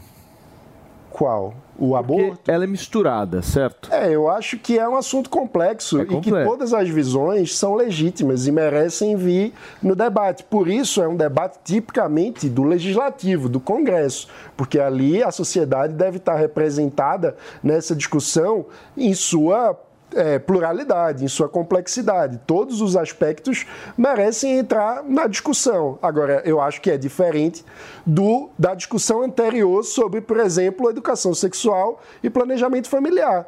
Porque aí é, é uma questão até de saúde pública. Não, eu- mas eu fiz essa pergunta para vocês porque existem óticas diferentes na história. Por exemplo, tem interpretações diferentes do que é, por exemplo, um feto, Jotinha. O que que é um feto para você? Sim. Ah, não. Na, na minha, na minha concepção, eu sigo a linha de que vai desde a concepção. Né? Daí tem gente que fala, ah, o sistema nervoso. Exato. Ah, é o coraçãozinho, a formação do cérebro, pode sentir dor, não pode sentir dor. Então a própria ciência se atrapalha nesse quesito. Eu vou responder junto à pergunta com o Mano, porque eu, eu tendo a discordar um pouco e concordar ao mesmo tempo com a fala dele, porque, na minha opinião, a a legislação tem por obrigação acompanhar o seu povo. Então, se a gente está falando sobre ah, tocar num tema que é tão sensível à população, a gente não tem que separar religião e ciência. A gente tem que manter os dois, e daí vai minha concordância com o Mano, a gente tem que manter os dois assuntos mantendo de forma concorrente, assim, né? E, e assim avançando para que a gente possa representar a sociedade na sua maior amplitude, porque não tem como optar por um lado ou pelo outro, né? Zé, o que, que você pensa sobre esse tema? Ô, Paulo, é, na minha vida profissional inteira, eu não posso contar as vezes que, que acompanhei debates sobre esse assunto e, e existem argumentos para todos os lados. Mano, sobre a história do, de- do, do debate da educação sexual, os conservadores acham que tem que ter a- a- a- o debate e a educação sexual. Mas eles acham que isso é um papel da família e não da escola. Essa é a diferença. Sobre o aborto, ninguém, eu nunca encontrei ninguém que defenda o aborto. Ninguém defende. Isso é um ato terrível, deixa sequelas para o resto da vida e é uma decisão difícil demais. O grande debate é sobre esta individualidade, se o corpo da mulher é dela ao ponto dela interromper uma gravidez. E sobre esse ponto do início também não tem uma. é, existem várias ideias, né? Por exemplo, a igreja considera o DIU, é, esse dispositivo intra- intrauterino, como abortivo porque ali já há uma formação, o ovo, né? A união do esperma com o óvulo. Aí já seria o início da vida, o ovo. Então, existem muitos debates sobre isso. Então, o debate não é a favor do aborto, contra. Todos são contra. O debate é liberar para que as pessoas pudessem a, a mulher fosse dona do seu corpo. Esse aqui é o debate. Só que é o seguinte: existe um outro corpo, que é a vida que está ali e o direito que a Constituição garante, o direito à vida. Então é muito polêmico esse assunto. E no Brasil é, é, existe uma legalização é, é, para o aborto, que é no caso de estupro, no, né, no caso de, de perigo para o feto ou para a mãe, né, e isso tem sido usado. Agora, no mais, é tudo clandestino, é outro ponto de, de hipocrisia aqui no nosso sistema. Muito bem, turma, tem dica de filme, pra assistir nos cinemas neste final de semana. A indicação de hoje é o filme Drácula, a última viagem de Demeter. A história mostra um lado nunca explorado antes do vampiro mais famoso do planeta. O Caio Sandin do Drops da Jovem Pan entrevistou o elenco dessa nova adaptação e a gente vai dar uma olhada agora. Existem poucos personagens cuja história tenha sido tão explorada como a do Conde Drácula. O grande vampiro já foi tema de inúmeros filmes, séries, peças e livros. Como então contar algo novo sobre a clássica história escrita por Bram Stoker em 1897? Essa é a missão a que o filme A Última Viagem de Deméter se propõe ao desbravar um pequeno capítulo do romance em que o capitão de um navio conta em seu diário como foi a viagem que transportou a criatura da Romênia para Londres. O diretor do longa, André Ovredal, contou em entrevista exclusiva ao Morning Show que o mais interessante nesta nova jornada é exatamente o fato de não acompanharmos a história pela perspectiva do Drácula, mas sim pela de suas vítimas. Nas outras partes do livro, você sempre segue a trajetória do Drácula. Ele em um castelo, ele em Londres, mas aqui nós vemos tudo da perspectiva de uma tripulação que não faz ideia de quem o Drácula é. E isso nunca foi retratado em nenhum filme. Normalmente é um pedacinho de um minuto ou de uma transição de alguns segundos. Nós achamos que é o cenário perfeito para essa história. Um barco em 1897, onde pobres coitados que estão ali apenas para fazer um trabalho têm de enfrentar uma besta demoníaca, como Drácula. É uma história muito fascinante. O ator David Dalmasquian descreveu como foi para ele o processo para entender como seu personagem é derrotado pelo vampiro antes mesmo de ter as presas fincadas em seu pescoço. O jeito do Drácula derrotar e se alimentar dessas suas presas não é necessariamente sempre pela força física, pelas garras e pelos dentes. É um tormento, é uma tortura mental. E como atores, nós não gostamos de interpretar o maluco. Interpretar o sentimento de confusão pode funcionar, mas encontrar essa maneira de representar como o Drácula corrompeu a minha mente por completo, enquanto ele corrompe a mente dos outros a bordo do navio e transforma todo mundo em uma presa fácil, foi um grande desafio. Ao contrário de outras produções que adaptam a história para um público mais jovem e acabam reduzindo o tom de violência da trama, o novo filme que chegou nesta semana aos cinemas abraça o lado do terror e não tem medo de mostrar os ataques ferozes de Drácula. Para Corey Hawkins, que vive o protagonista Clemens, este é um gênero que nos ajuda a entender mais sobre nós mesmos e sobre aqueles que nos cercam. A beleza do terror é que existe essa coisa que nós não entendemos. E isso nos faz olhar para a vida e inconscientemente pensar no outro. O que ou quem é o outro e por que nós não o entendemos. Mas às vezes existe uma certa beleza em não entendê-lo e um pouco de medo disso também. Para mais novidades do mundo do cinema e do entretenimento, não perca o Drops, todo sábado às 11h20 da manhã aqui na Jovem Pan News e me siga nas redes sociais no arroba Caio Sandin. Tá aí o nosso queridíssimo Caio Sandinho, Drops da Jovem Pan News neste final de semana. Claudião, deixa eu te agradecer. Cláudio Dantas participou hoje aqui do Morning Show Ah, desta sexta-feira. Compromissos, não, Felipe cara. Campos. Agendas, Compromissos. Obrigado, Claudião. Obrigado a vocês. A gente se vê na programação da Jovem Pan. Sofá mais. Vai voltar para Brasília? já? Vou voltar. Agora? Não, mas vou voltar. Brasília me espere. Claudião, obrigado. Gente, obrigado, obrigado. Gente, Tchau, vou para um rápido Obrigado. intervalo comercial e na volta tem uma entrevista exclusiva aqui na programação da Jovem Pan com a deputada federal Renata Abreu, presidente Eba, do. Podemos. Vamos para um break, mas antes você confere o giro de notícias. Julgamento do marco temporal no STF tem data definida. A análise do caso foi suspensa com pedido de vista do ministro André Mendonça. Lula confirma a criação de moeda comum do BRICS. Presidente confidenciou que países farão estudos durante o ano. STF colocou em pauta a descriminalização do porte de maconha. O único voto contrário foi proferido pelo ministro Cristiano Zanin. Nova variante da Covid com alto número de mutações é detectada em diversos países.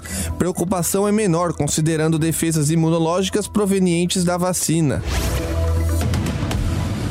Reunião de líderes vai definir próximos passos da tramitação do Desenrola. Programa de renegociação de dívidas tramita na Comissão de Finanças e Tributos. Muito bem, gente. Vocês viram que muita gente está confusa, o que é completamente comum hoje no Brasil. Inclusive, pesquisas apontam que a maioria dos brasileiros não sabe a diferença entre os cargos políticos. Por isso, a gente fez questão de convidar aqui a deputada federal Renata Abreu, que conseguiu a aprovação de um projeto para incluir a educação política e também os direitos de cidadania nas escolas brasileiras. Deputada, muito obrigado por ter aceitado o nosso convite. Seja bem-vinda. Obrigado, Paulinho. É uma alegria estar aqui com você mais uma vez, aqui no Morning Show, esse programa maravilhoso e falando de um tema importantíssimo para o futuro do nosso país. Ô, deputada, é comum, né, as pessoas não saberem isso. E é muito difícil mesmo, não é? Paulo, em todas as reuniões que eu vou, eu pergunto: alguém sabe o que faz um deputado federal, um vereador, um senador? É, eu te falo, quando um, 10 levantam a mão é muito. Infelizmente, a realidade é muito triste.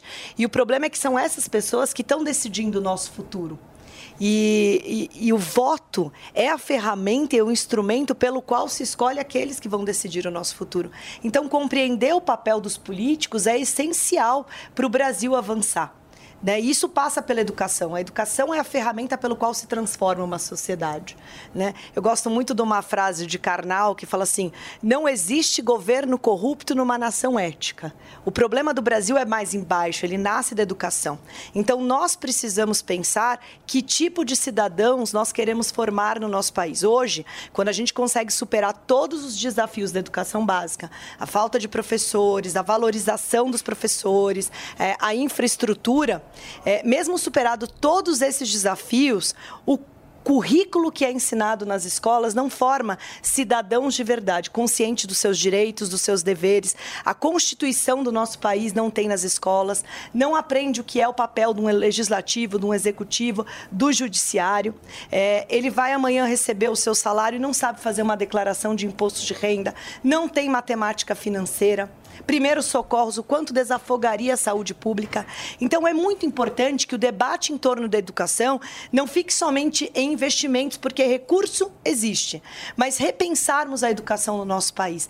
E, infelizmente, a gente vê pouco esse debate. Por isso, a nossa luta incansável na Câmara para que se repense a grade curricular brasileira.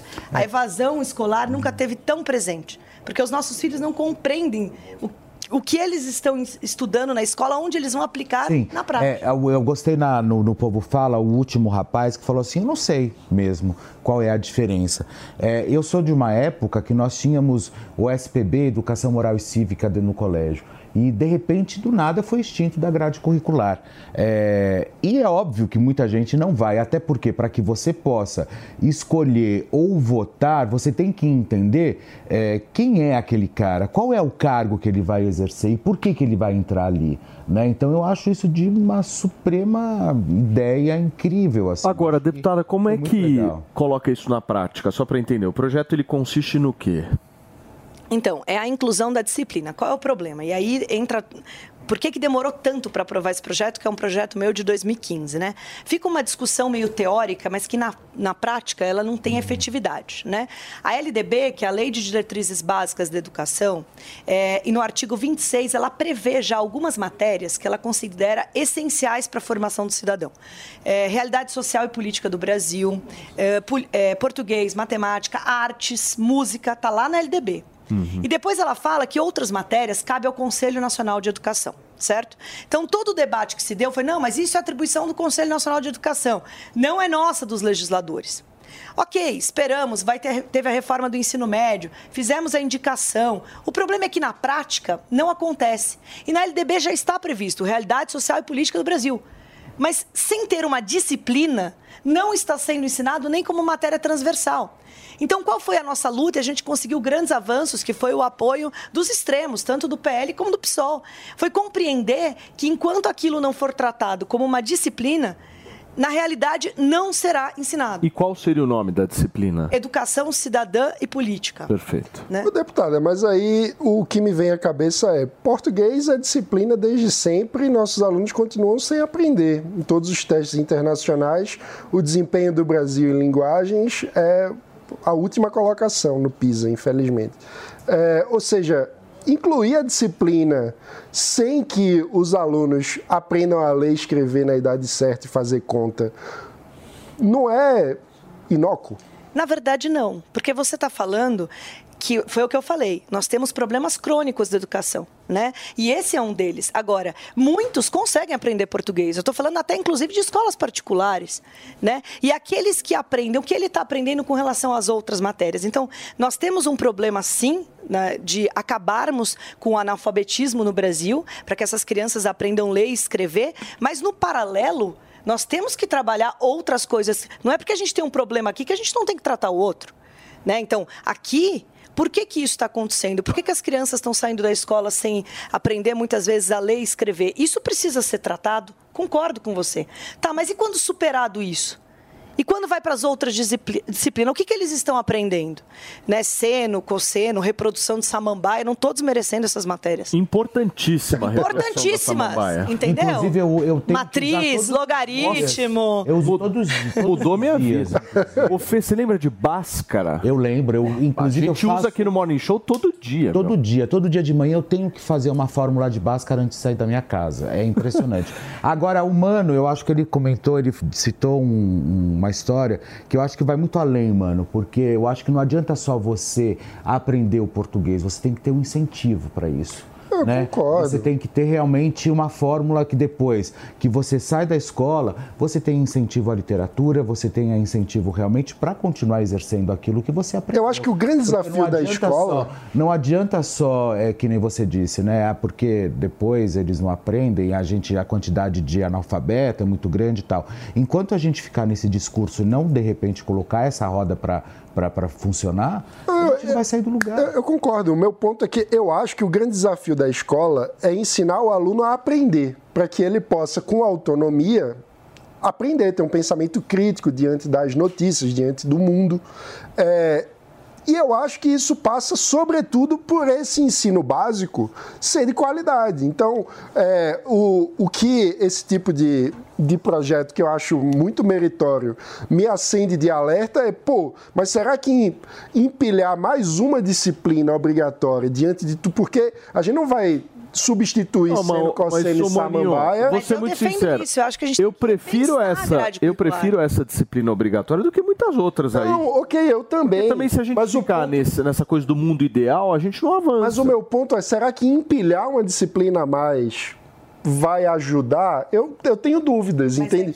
Eu acho que Não é uma empilhar. coisa... Eu acho que não é empilhar, eu acho que na- na- de- dentro dessa questão toda é você entregar para o aluno a questão cívica mesmo, do que ele está exercendo. Qual vai ser o papel dele como cidadão daqui para frente? Não, Fê, é que o escolher? Mano, o Mano tá falando É. o seguinte: existe um problema estrutural. Exato. Esse, esse problema que a deputada está trazendo é um problema que existe. Mas o que, o que eu estou entendendo da fala do Mano é que a base já está deteriorada, certo? Exatamente. É preciso consertar primeiro o bloco embaixo para depois você querer subir. É, isso o- que você tá dizendo. Exato, o meu ponto é, eu acho meritório a inclusão da disciplina, mas eu acho que sem consertar a base, vai ter menos efeito do que poderia ter se a gente focasse em consertar a base. Esse é o meu ponto. É que é, é aquilo que eu falei, tem que consertar a base.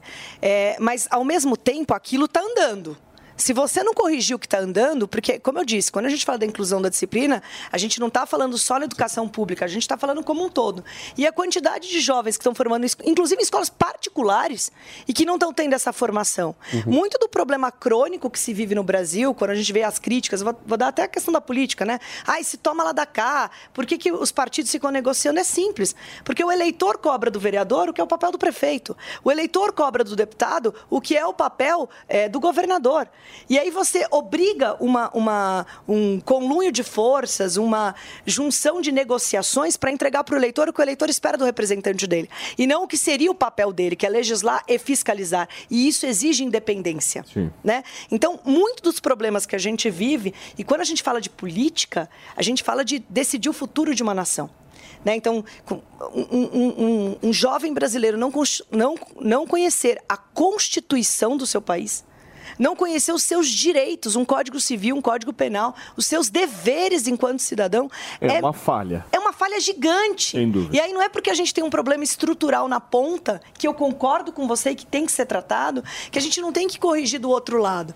Mas o que eu defendo e concordo contigo, mano, é nós precisamos repensar a grade curricular. Não é entulhar mais um conteúdo. Exatamente. Mas é- é- esse projeto ele vem no sentido de vamos repensar o que é mais importante. Eu fui estudar com meu filho essa semana, que ele está em semana de provas, é desesperador. Porque você olha aquilo e você fala, gente, ele estava vendo benefício no Império Romano, colonato. Gente, aonde ele vai usar isso? Eu nunca mais usei nada. Você tá mais pra Renata Abreu ou pra Mano Ferreira? Cara, se eu fiquei em silêncio, tu sabe qual é o lado que eu tô, né? Que se eu estivesse do lado da Renata Abreu, eu já teria falado. Do Mano é difícil mais concordar.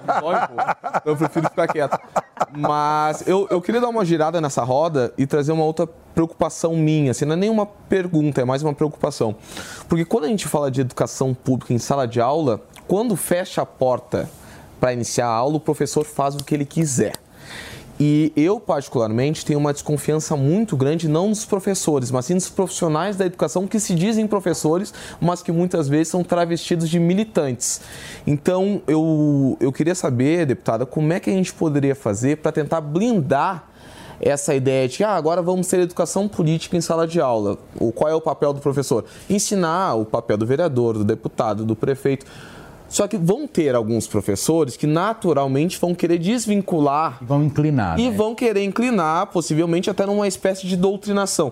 Então eu queria saber qual é o posicionamento da senhora sobre aquele projeto inicial, que era Escola Sem Partido, que na minha opinião tinha vários problemas, várias brechas, mas que eventualmente vão voltar à discussão com a possibilidade da- da- do projeto ter sucesso e sanção do presidente, né? Até falaram isso no plenário, eu respondi o seguinte: o professor que quer levar ideologia para a sala de aula, ele leva na aula de matemática. É verdade. né? Então não vai fazer diferença isso. É, eles fazem isso em outras matérias. Os que já fazem, já fazem e hoje nem tem a disciplina. É Então, isso, verdade. né? A questão é além. Eu acho que hoje, ainda bem com as redes sociais, com tudo, hoje os jovens mesmo falam, né? É, e, e- e- e eu acho que teve um ponto positivo com toda essa polarização, um ponto positivo somente, que é a discussão da política dentro de casa. Isso é importante. Então, o jovem fica mais atento a essa questão. Né? Estão querendo me doutrinar alguma ideologia? Porque eu acho que eles têm que aprender todas e ele tem que decidir o seu caminho. Né? Isso é o correto da educação. É ensinar o jovem a aprender, a aprender a buscar a informação, a buscar o conhecimento que ele possa, por convicção, escolher o caminho dele. Mas o que eu respondo para a tua, tua ponderação é que isso vai acontecer em qualquer matéria. Isso é do ser humano, é do professor. Né? E eu também não acho positivo. Eu acho que ele, a obrigação dele é, é- o papel dele é mostrar todos os pontos de vista e deixar sempre que o aluno coloca. Mas a- a- o interesse dessa disciplina, Paulinho, é importante ficar claro, é a educação política não nos termos de ideologia, tá? Mas do que faz um vereador, o que é o poder É a legislativo. base concreta. É a base concreta. Ele não vai tratar aqui de ideologia. Ele vai tratar. É o que é, o sistema, como é que você sistema elege um proporcional, deputado. Que ninguém entende cá entre nós, né? Às vezes a gente faz as contas aqui do sistema proporcional, mas quem manja de contas de sistemas eleitorais é José Maria Trindade. Tá tendo até Por discussão favor, no Supremo. Zé, traga um Bhaskara aqui pra conversa. É, eu, eu acho que o Mano tem razão, é, deputada, porque existem pelo menos 40 projetos querendo incluir alguma coisa na- no, no currículo escolar, né? De religião, a esporte, a... existem mais de 40 projetos nesse sentido, né? Então, entulharia mesmo. É, agora, eu acho importantíssimo esse debate. Primeiro é que eu fico muito incomodado, por exemplo, Brasília. Falar, ah, se jogar uma bomba em Brasília, é, é, vai acabar com os problemas do Brasil. Nada, não vai matar político. Político não mora em Brasília. Vem aqui terça, quarta-feira cedo e pronto, vai embora, ou, não, ou nem vem. Brasília não tem políticos, Brasília não tem fábrica de políticos, aqui não tem um- uma criação espontânea de político. Político criado no Estado. Você que vota e manda para cá o interesse, manda para cá a representação. Ele não mora aqui, o político não mora aqui. Aí a deputada, que é de São Paulo, fica em São Paulo. Vem aqui, fica um dia, dois dias e volta. Natural, ela tem que atender a base, né? É, eu vejo, por exemplo, deputada, em, em- em Washington, é, é cheio de estudantes, as pessoas fazem uma poupança para formatura conhecer o sistema político de Washington, independente de quem esteja no poder. Então vão ao Capitólio, vão nos museus e conhecem Washington e levam para o resto da vida esse conhecimento da política, né? de o que é Brasília, num- uma representação. Brasília não é cheio de política, ele não cria políticos, né? O Zé- Mesmo ministros moram aqui em Brasília, eles vêm, trabalham e vão embora. Deixa eu a só minha receber- pergunta para a deputada Zé, é exatamente isso. Como explicar isso para a população? Turma, são 11 horas e 41 minutos. Para vocês que chegaram agora e sintonizaram na programação da Jovem Pan, a gente está conversando um pouco com a deputada federal Renata Abreu, presidente do Podemos, sobre um projeto de inclusão de educação política nas escolas brasileiras. Zé, faz sua pergunta para ela, por favor. É isso aí, saber como explicar é, é, isso para a população. E devo dizer que até hoje eu não sei o que, que um deputado faz aqui em Brasília. Aliás, eu não quero falar.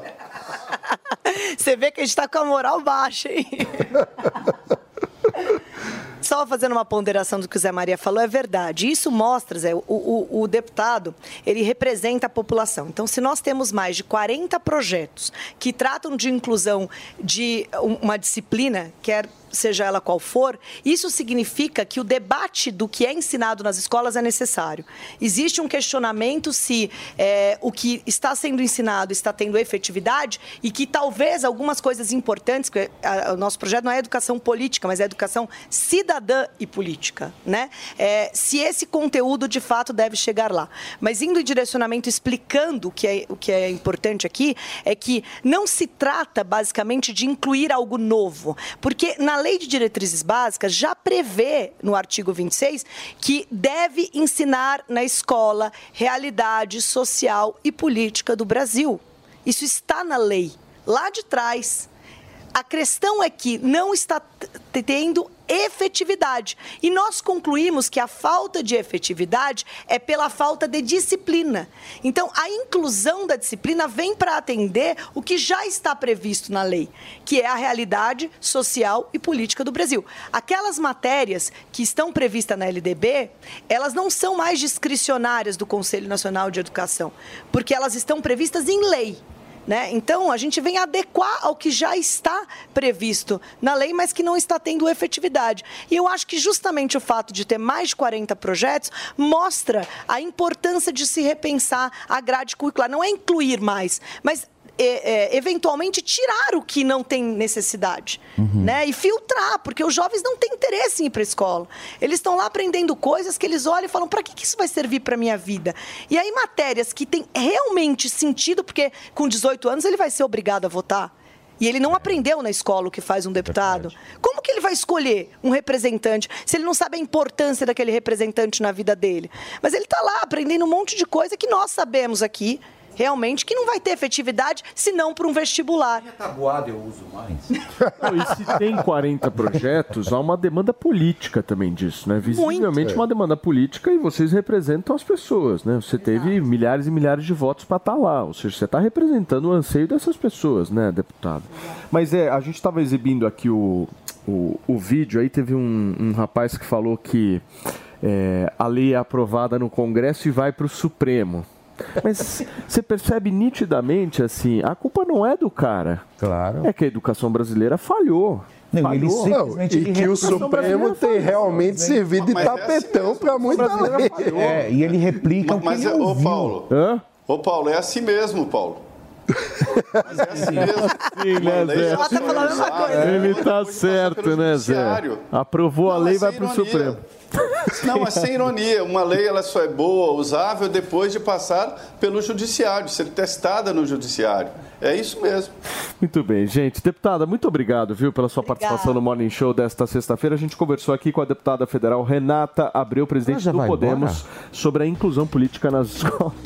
Você gosta de fazer com que as pessoas Gente. não saiam do estúdio, né? Por favor, tá, Ele- tá tá- para acabar o programa, O que deixa foi, a mulher deputada? aqui. Ele está com medo dos meus comentários nos próximos temas. Ah, claro. Obrigado, deputada. Um beijo pra senhora. Olha só, gente, a apresentadora Ellen Ganzaroli foi levada a uma delegacia aqui de São Paulo por suposto golpe com um carro, Fê.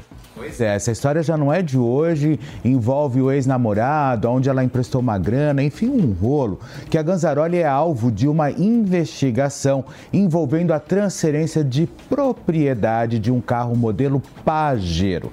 Ela foi abordada pelos policiais eh, quando estava treinando em uma academia na zona oeste de São Paulo. O veículo teria sido comprado pela, pelo ex-namorado dela, identificado como César Henrique, mas não foi pago. Ao proprietário anterior, mesmo sem o, sem o pagamento, a Pajero teria sido transferida para o nome de Ellen, sem receber pela venda. O proprietário da Pajero registrou um boletim de ocorrência e por isso Ganzaroli foi levada para a delegacia e o veículo apreendido. Nos registros policiais, a Pajero está com um bloqueio por estelionato. Eu dei essa nota, isso aí já faz mais ou menos uns dois, três meses. Ela pegou uma grana emprestou para o namorado e ele abriu várias dívidas no nome da Ellen Ganzaroli e ela está pagando por isso, né? Então, ou seja, a história dela está bem complicada, ela está com uma dívida imensa de mais de 600 mil reais decorrente ao namorado. Então, agora a gente o cara simplesmente sumiu, não paga a Ellen, não devolve o dinheiro e a polícia, ó, claro, e ainda com processo de estelionato. Essas situações que envolvem namorado é sempre complicado. Por isso você não namora, né, Jorge? Não, não, não, não, não. Só uma é, ficada. é- não, é importante pra gente saber como é sempre bom a gente ouvir os namorados também sobre diversos assuntos, né?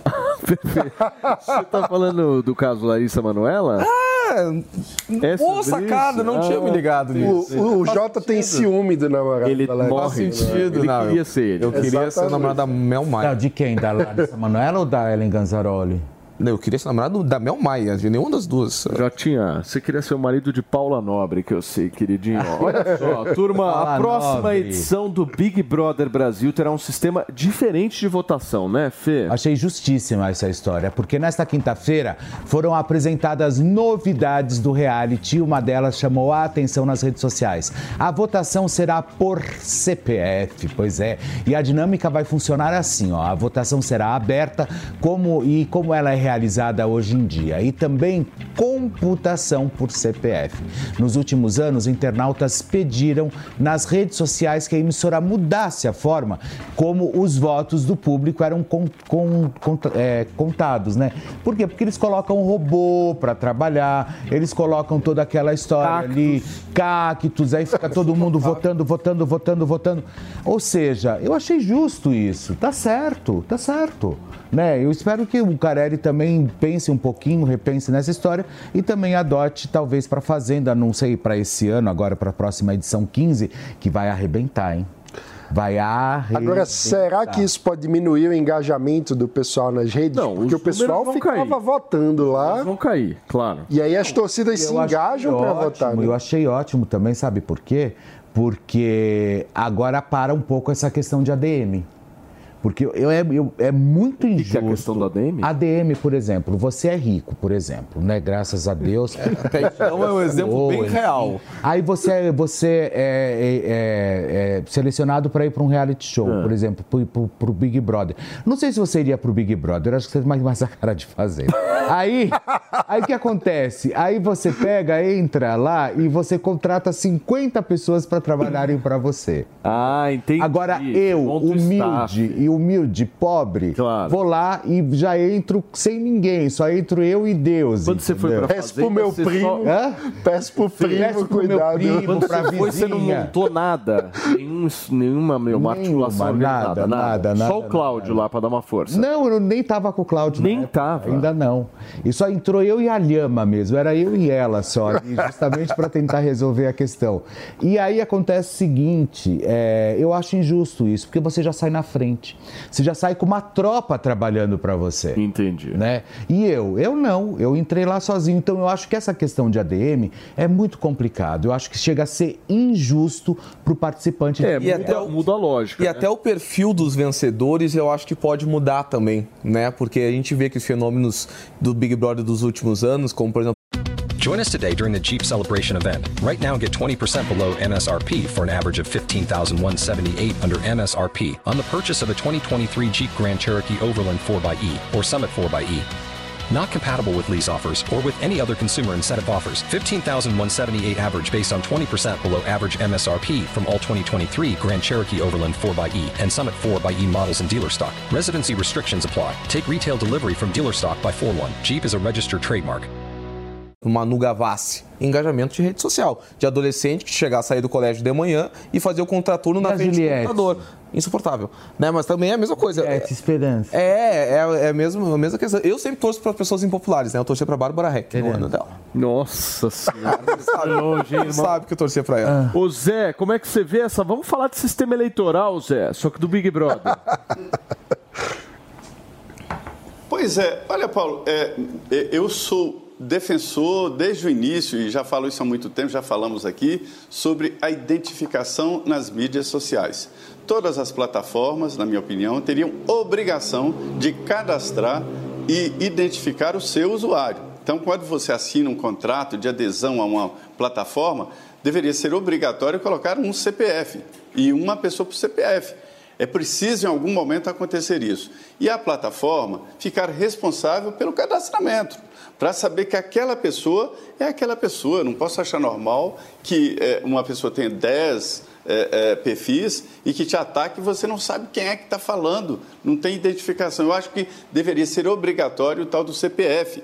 Cada pessoa é um CPF, pode falar o que quiser, sou contra a censura, mas que se responsabilize no CPF. E é um bom início para é, é, ver aí quem é que está comentando e tal, tá o CPF dele ali. Tá né? certo, É, Zé. Não é censura, é para identificar. É isso mesmo, Zé. Gente, olha só, a Câmara dos Deputados aprovou em regime de urgência a tramitação do projeto de lei que ficou conhecido como Lei Taylor Swift. Só para vocês entenderem, o texto pretende combater o comércio ilegal de ingressos por, por cambistas. O projeto de lei surgiu depois da venda dos bilhetes para os shows da cantora estadunidense aqui no Brasil. Isso porque os ingressos esgotaram em pouquíssimas horas e muitas pessoas não conseguiram comprar por conta dos cambistas que compram e revenderam por preços muito superiores aos originais. Você concorda com essa lei, ou Jotinha? Ah, foi algo que realmente causou muito descontentamento e decepção, né, de vários fãs da Taylor Swift. E é uma prática totalmente injusta, né, Paulo? Agora imagina você chegar lá, ficar por horas na fila, esses cambistas geralmente têm contatos que conseguem furar a fila antecipadamente e cobrar por um valor que já é muito caro, muitas vezes impedindo que pessoas que ficam ali durante dias tenham acesso. Agora, nos grandes shows, por exemplo, dos Estados Unidos, tem o cambista digital, né? E como é que você detecta esse cara? Porque Muito é o seguinte, difícil. você tem plataformas, sei lá, por exemplo, a Ticketmaster. Quando você compra um ingresso lá para um show americano, você tem o direito de revenda. Ou seja, um direito do usuário. Como é que você diferencia um cambista de que de alguém que quer simplesmente vender o seu ingresso porque não pode ir no show? É muito difícil. Agora a questão também é o por quanto você está vendendo, né? Agora, eu acho que é, esse tipo de situação é, é complexo porque precisaria. Veja, o que é que causa o cambista? É o fato de que tem pessoas dispostas a pagar pelo ingresso muito mais do que o quanto ele está sendo vendido, né? Ou seja, o, a Taylor Swift poderia ter cobrado mais caro ainda no ingresso dela, porque de fato o consumidor está disposto a pagar. Como isso é muito antipático por parte do artista, porque se alguém cobra muito caro, vão dizer, esse artista é elitista, não quer que o público vá. Então, os artistas cobram um valor abaixo do, do potencial de venda. Isso gera um gap entre o valor que está sendo vendido e o valor que as pessoas estão dispostas a pagar, e é nesse gap que o cambista atua. Então, enquanto existir pessoas dispostas a pagar muito mais caro no valor do ingresso do que o artista está cobrando, provavelmente continuará existindo cambista. É muito difícil coibir essa prática na prática, porque é muito dinheiro envolvido. O Zé, você concorda com o Mano? Sim, totalmente. O, o, mercado é incrível. Não há lei que possa suspender. É como a lei da gravidade, né? Ninguém pode aprovar no Congresso Nacional alguma coisa que deixe o mundo só de descida sem subida a lei da gravidade ela é, vem e pronto. Então, assim, o mercado é assim. É, é, existem leis do mercado que não podem ser substituídas por leis aprovadas na Câmara, passando pelo, pelo sanção presidencial e depois na Justiça, porque as leis de mercado é, elas são imperiosas. Então, é, é, a gente viu no Sarney, congelou congelou. Aí abriu-se um mercado paralelo de ágio, de não sei o quê, e chegamos a um ponto em que o carro usado era mais é, é, o carro usado era mais caro do que o carro zero, porque o carro zero não tinha. Houve falta no mercado, então é a mesma história. É, isso, é esse desequilíbrio. Se quiser agir contra cambistas, é só é, é, ou colocar o preço e ir reduzindo, ou mesmo deixar os cambistas comprar e entrar com um ingresso mais barato. E aí quebrar o cambista. E a cantora Taylor Swift fez o primeiro show da turnê na América Latina na noite desta quinta-feira. 65 mil Uau. lotaram o Foro Sol na Cidade do México para a primeira de quatro datas da cantora no país, na chamada The Eras Tour. A multidão acompanhou a apresentação de cerca de três horas e aproveitou para comprar produtos na loja oficial da turnê e também com os vendedores ambulantes no entorno do local. E atenção para os fãs brasileiros, contagem regressiva para a vinda da loirinha para cá, hein? O primeiro show no Rio de Janeiro, no estádio Newton Santos, é no dia 17 de novembro. Já em São Paulo, a primeira apresentação dela vai ser no próximo 24 de novembro. E olha só, meu querido Felipe Campos, uma notícia que acaba de sair sobre Luan Santana. Bora lá. Ele falou sobre a sua performance na cama. Uau! Abre aspas. A dele ou do Felipe? Não, a dele. Abre aspas. Nunca brochei. Ah. Imbrochável. Quando ele foi questionado se ele era um touro ou um bezerro na hora H, ele respondeu: É touro, rapaz. É touro. É tipo Barretos. O bagulho é bruto. Hoje é sexta-feira, né? Uma, uma belíssima pauta pra gente encerrar o programa. Começamos com o André Surak, Né? acabamos com essa Esse informação. menino é tão gente boa, cresceu Chegando bastante 7 de setembro. carreira, Você gosta, né? Fê? O Luanzinho, o Luanzinho é maravilhoso, eu acho ele... Será que ele vai fazer coro no show dele? Imbrochável, imbrochável. O Zé é, não é um bezerro na hora H. É, isso tem, tem- tem cara, isso tem cara de código de defesa do consumidor, propaganda enganosa nele. Ai, adoro bezerro. Chamar o Ah, Vamos para o nosso departamento de charts e memes digitais que está atuando com muito afim Bora na lá. programação da Jovem Pan. Tiozão Games produziu hoje alguns memes. o avião da tia Leila, que me perdoe, mas o Morning Show também tem o seu avião. Voa Morning Show, sextou, tá aqui. O avião do Morning, olha só, um avião extremamente bonito, alaranjado aqui, Jovem Pan News. na O Zé de piloto. Veja só, José Maria Trindade pilotando o negócio. Temos um logo. Bem estilo, hein, Fê? Você gostou? Bem legal, bonito, gostei. Belo avião. Gostou, Zé? Gostei, gostei. Quem sabe aí no Tutinha não consegue um pra gente, né? Muito bem. Meus queridos, que mais, hein, maninho? Semana que vem, semana que vem vai bombar, hein? Brasília vai ficar agitadíssima. Pois é, tivemos a aprovação do arcabouço, agora vejamos as próximas movimentações. Pelo jeito, a reforma ministerial esfriou, né, Zé? Muito bem. Jotinha, você vai pra Barretos, então? Sim, que segunda-feira vem. Segunda tem reforma ministerial? Segunda tem. Sim. Bom, Jotinha vai pra Barretos e nós vamos pra onde, meu querido Felipe Campos? Eu vou fazer uma feijoada Nós maravilhosa. vamos encerrar o programa. Domingo eu vejo vocês no Tá Na Roda, hein, turma? Um beijo pra todo mundo, um ótimo final de semana. Jovem Pan, jornalismo independente. Até lá. Tchau. A opinião dos nossos comentaristas não reflete necessariamente a opinião do Grupo Jovem Pan de Comunicação. Realização Jovem Pan News. With the Lucky Land slots, you can get lucky just about anywhere. This is your captain speaking. Uh, we've got clear runway and the weather's fine, but we're just going to circle up here a while and uh, get lucky. No, no, nothing like that. It's just these cash prizes add up quick. So I suggest you sit back, keep your tray table upright, and start getting lucky. Play for free at LuckyLandSlots.com. Are you feeling lucky? No purchase necessary. Void where prohibited by law. 18 plus terms and conditions apply. See website for details.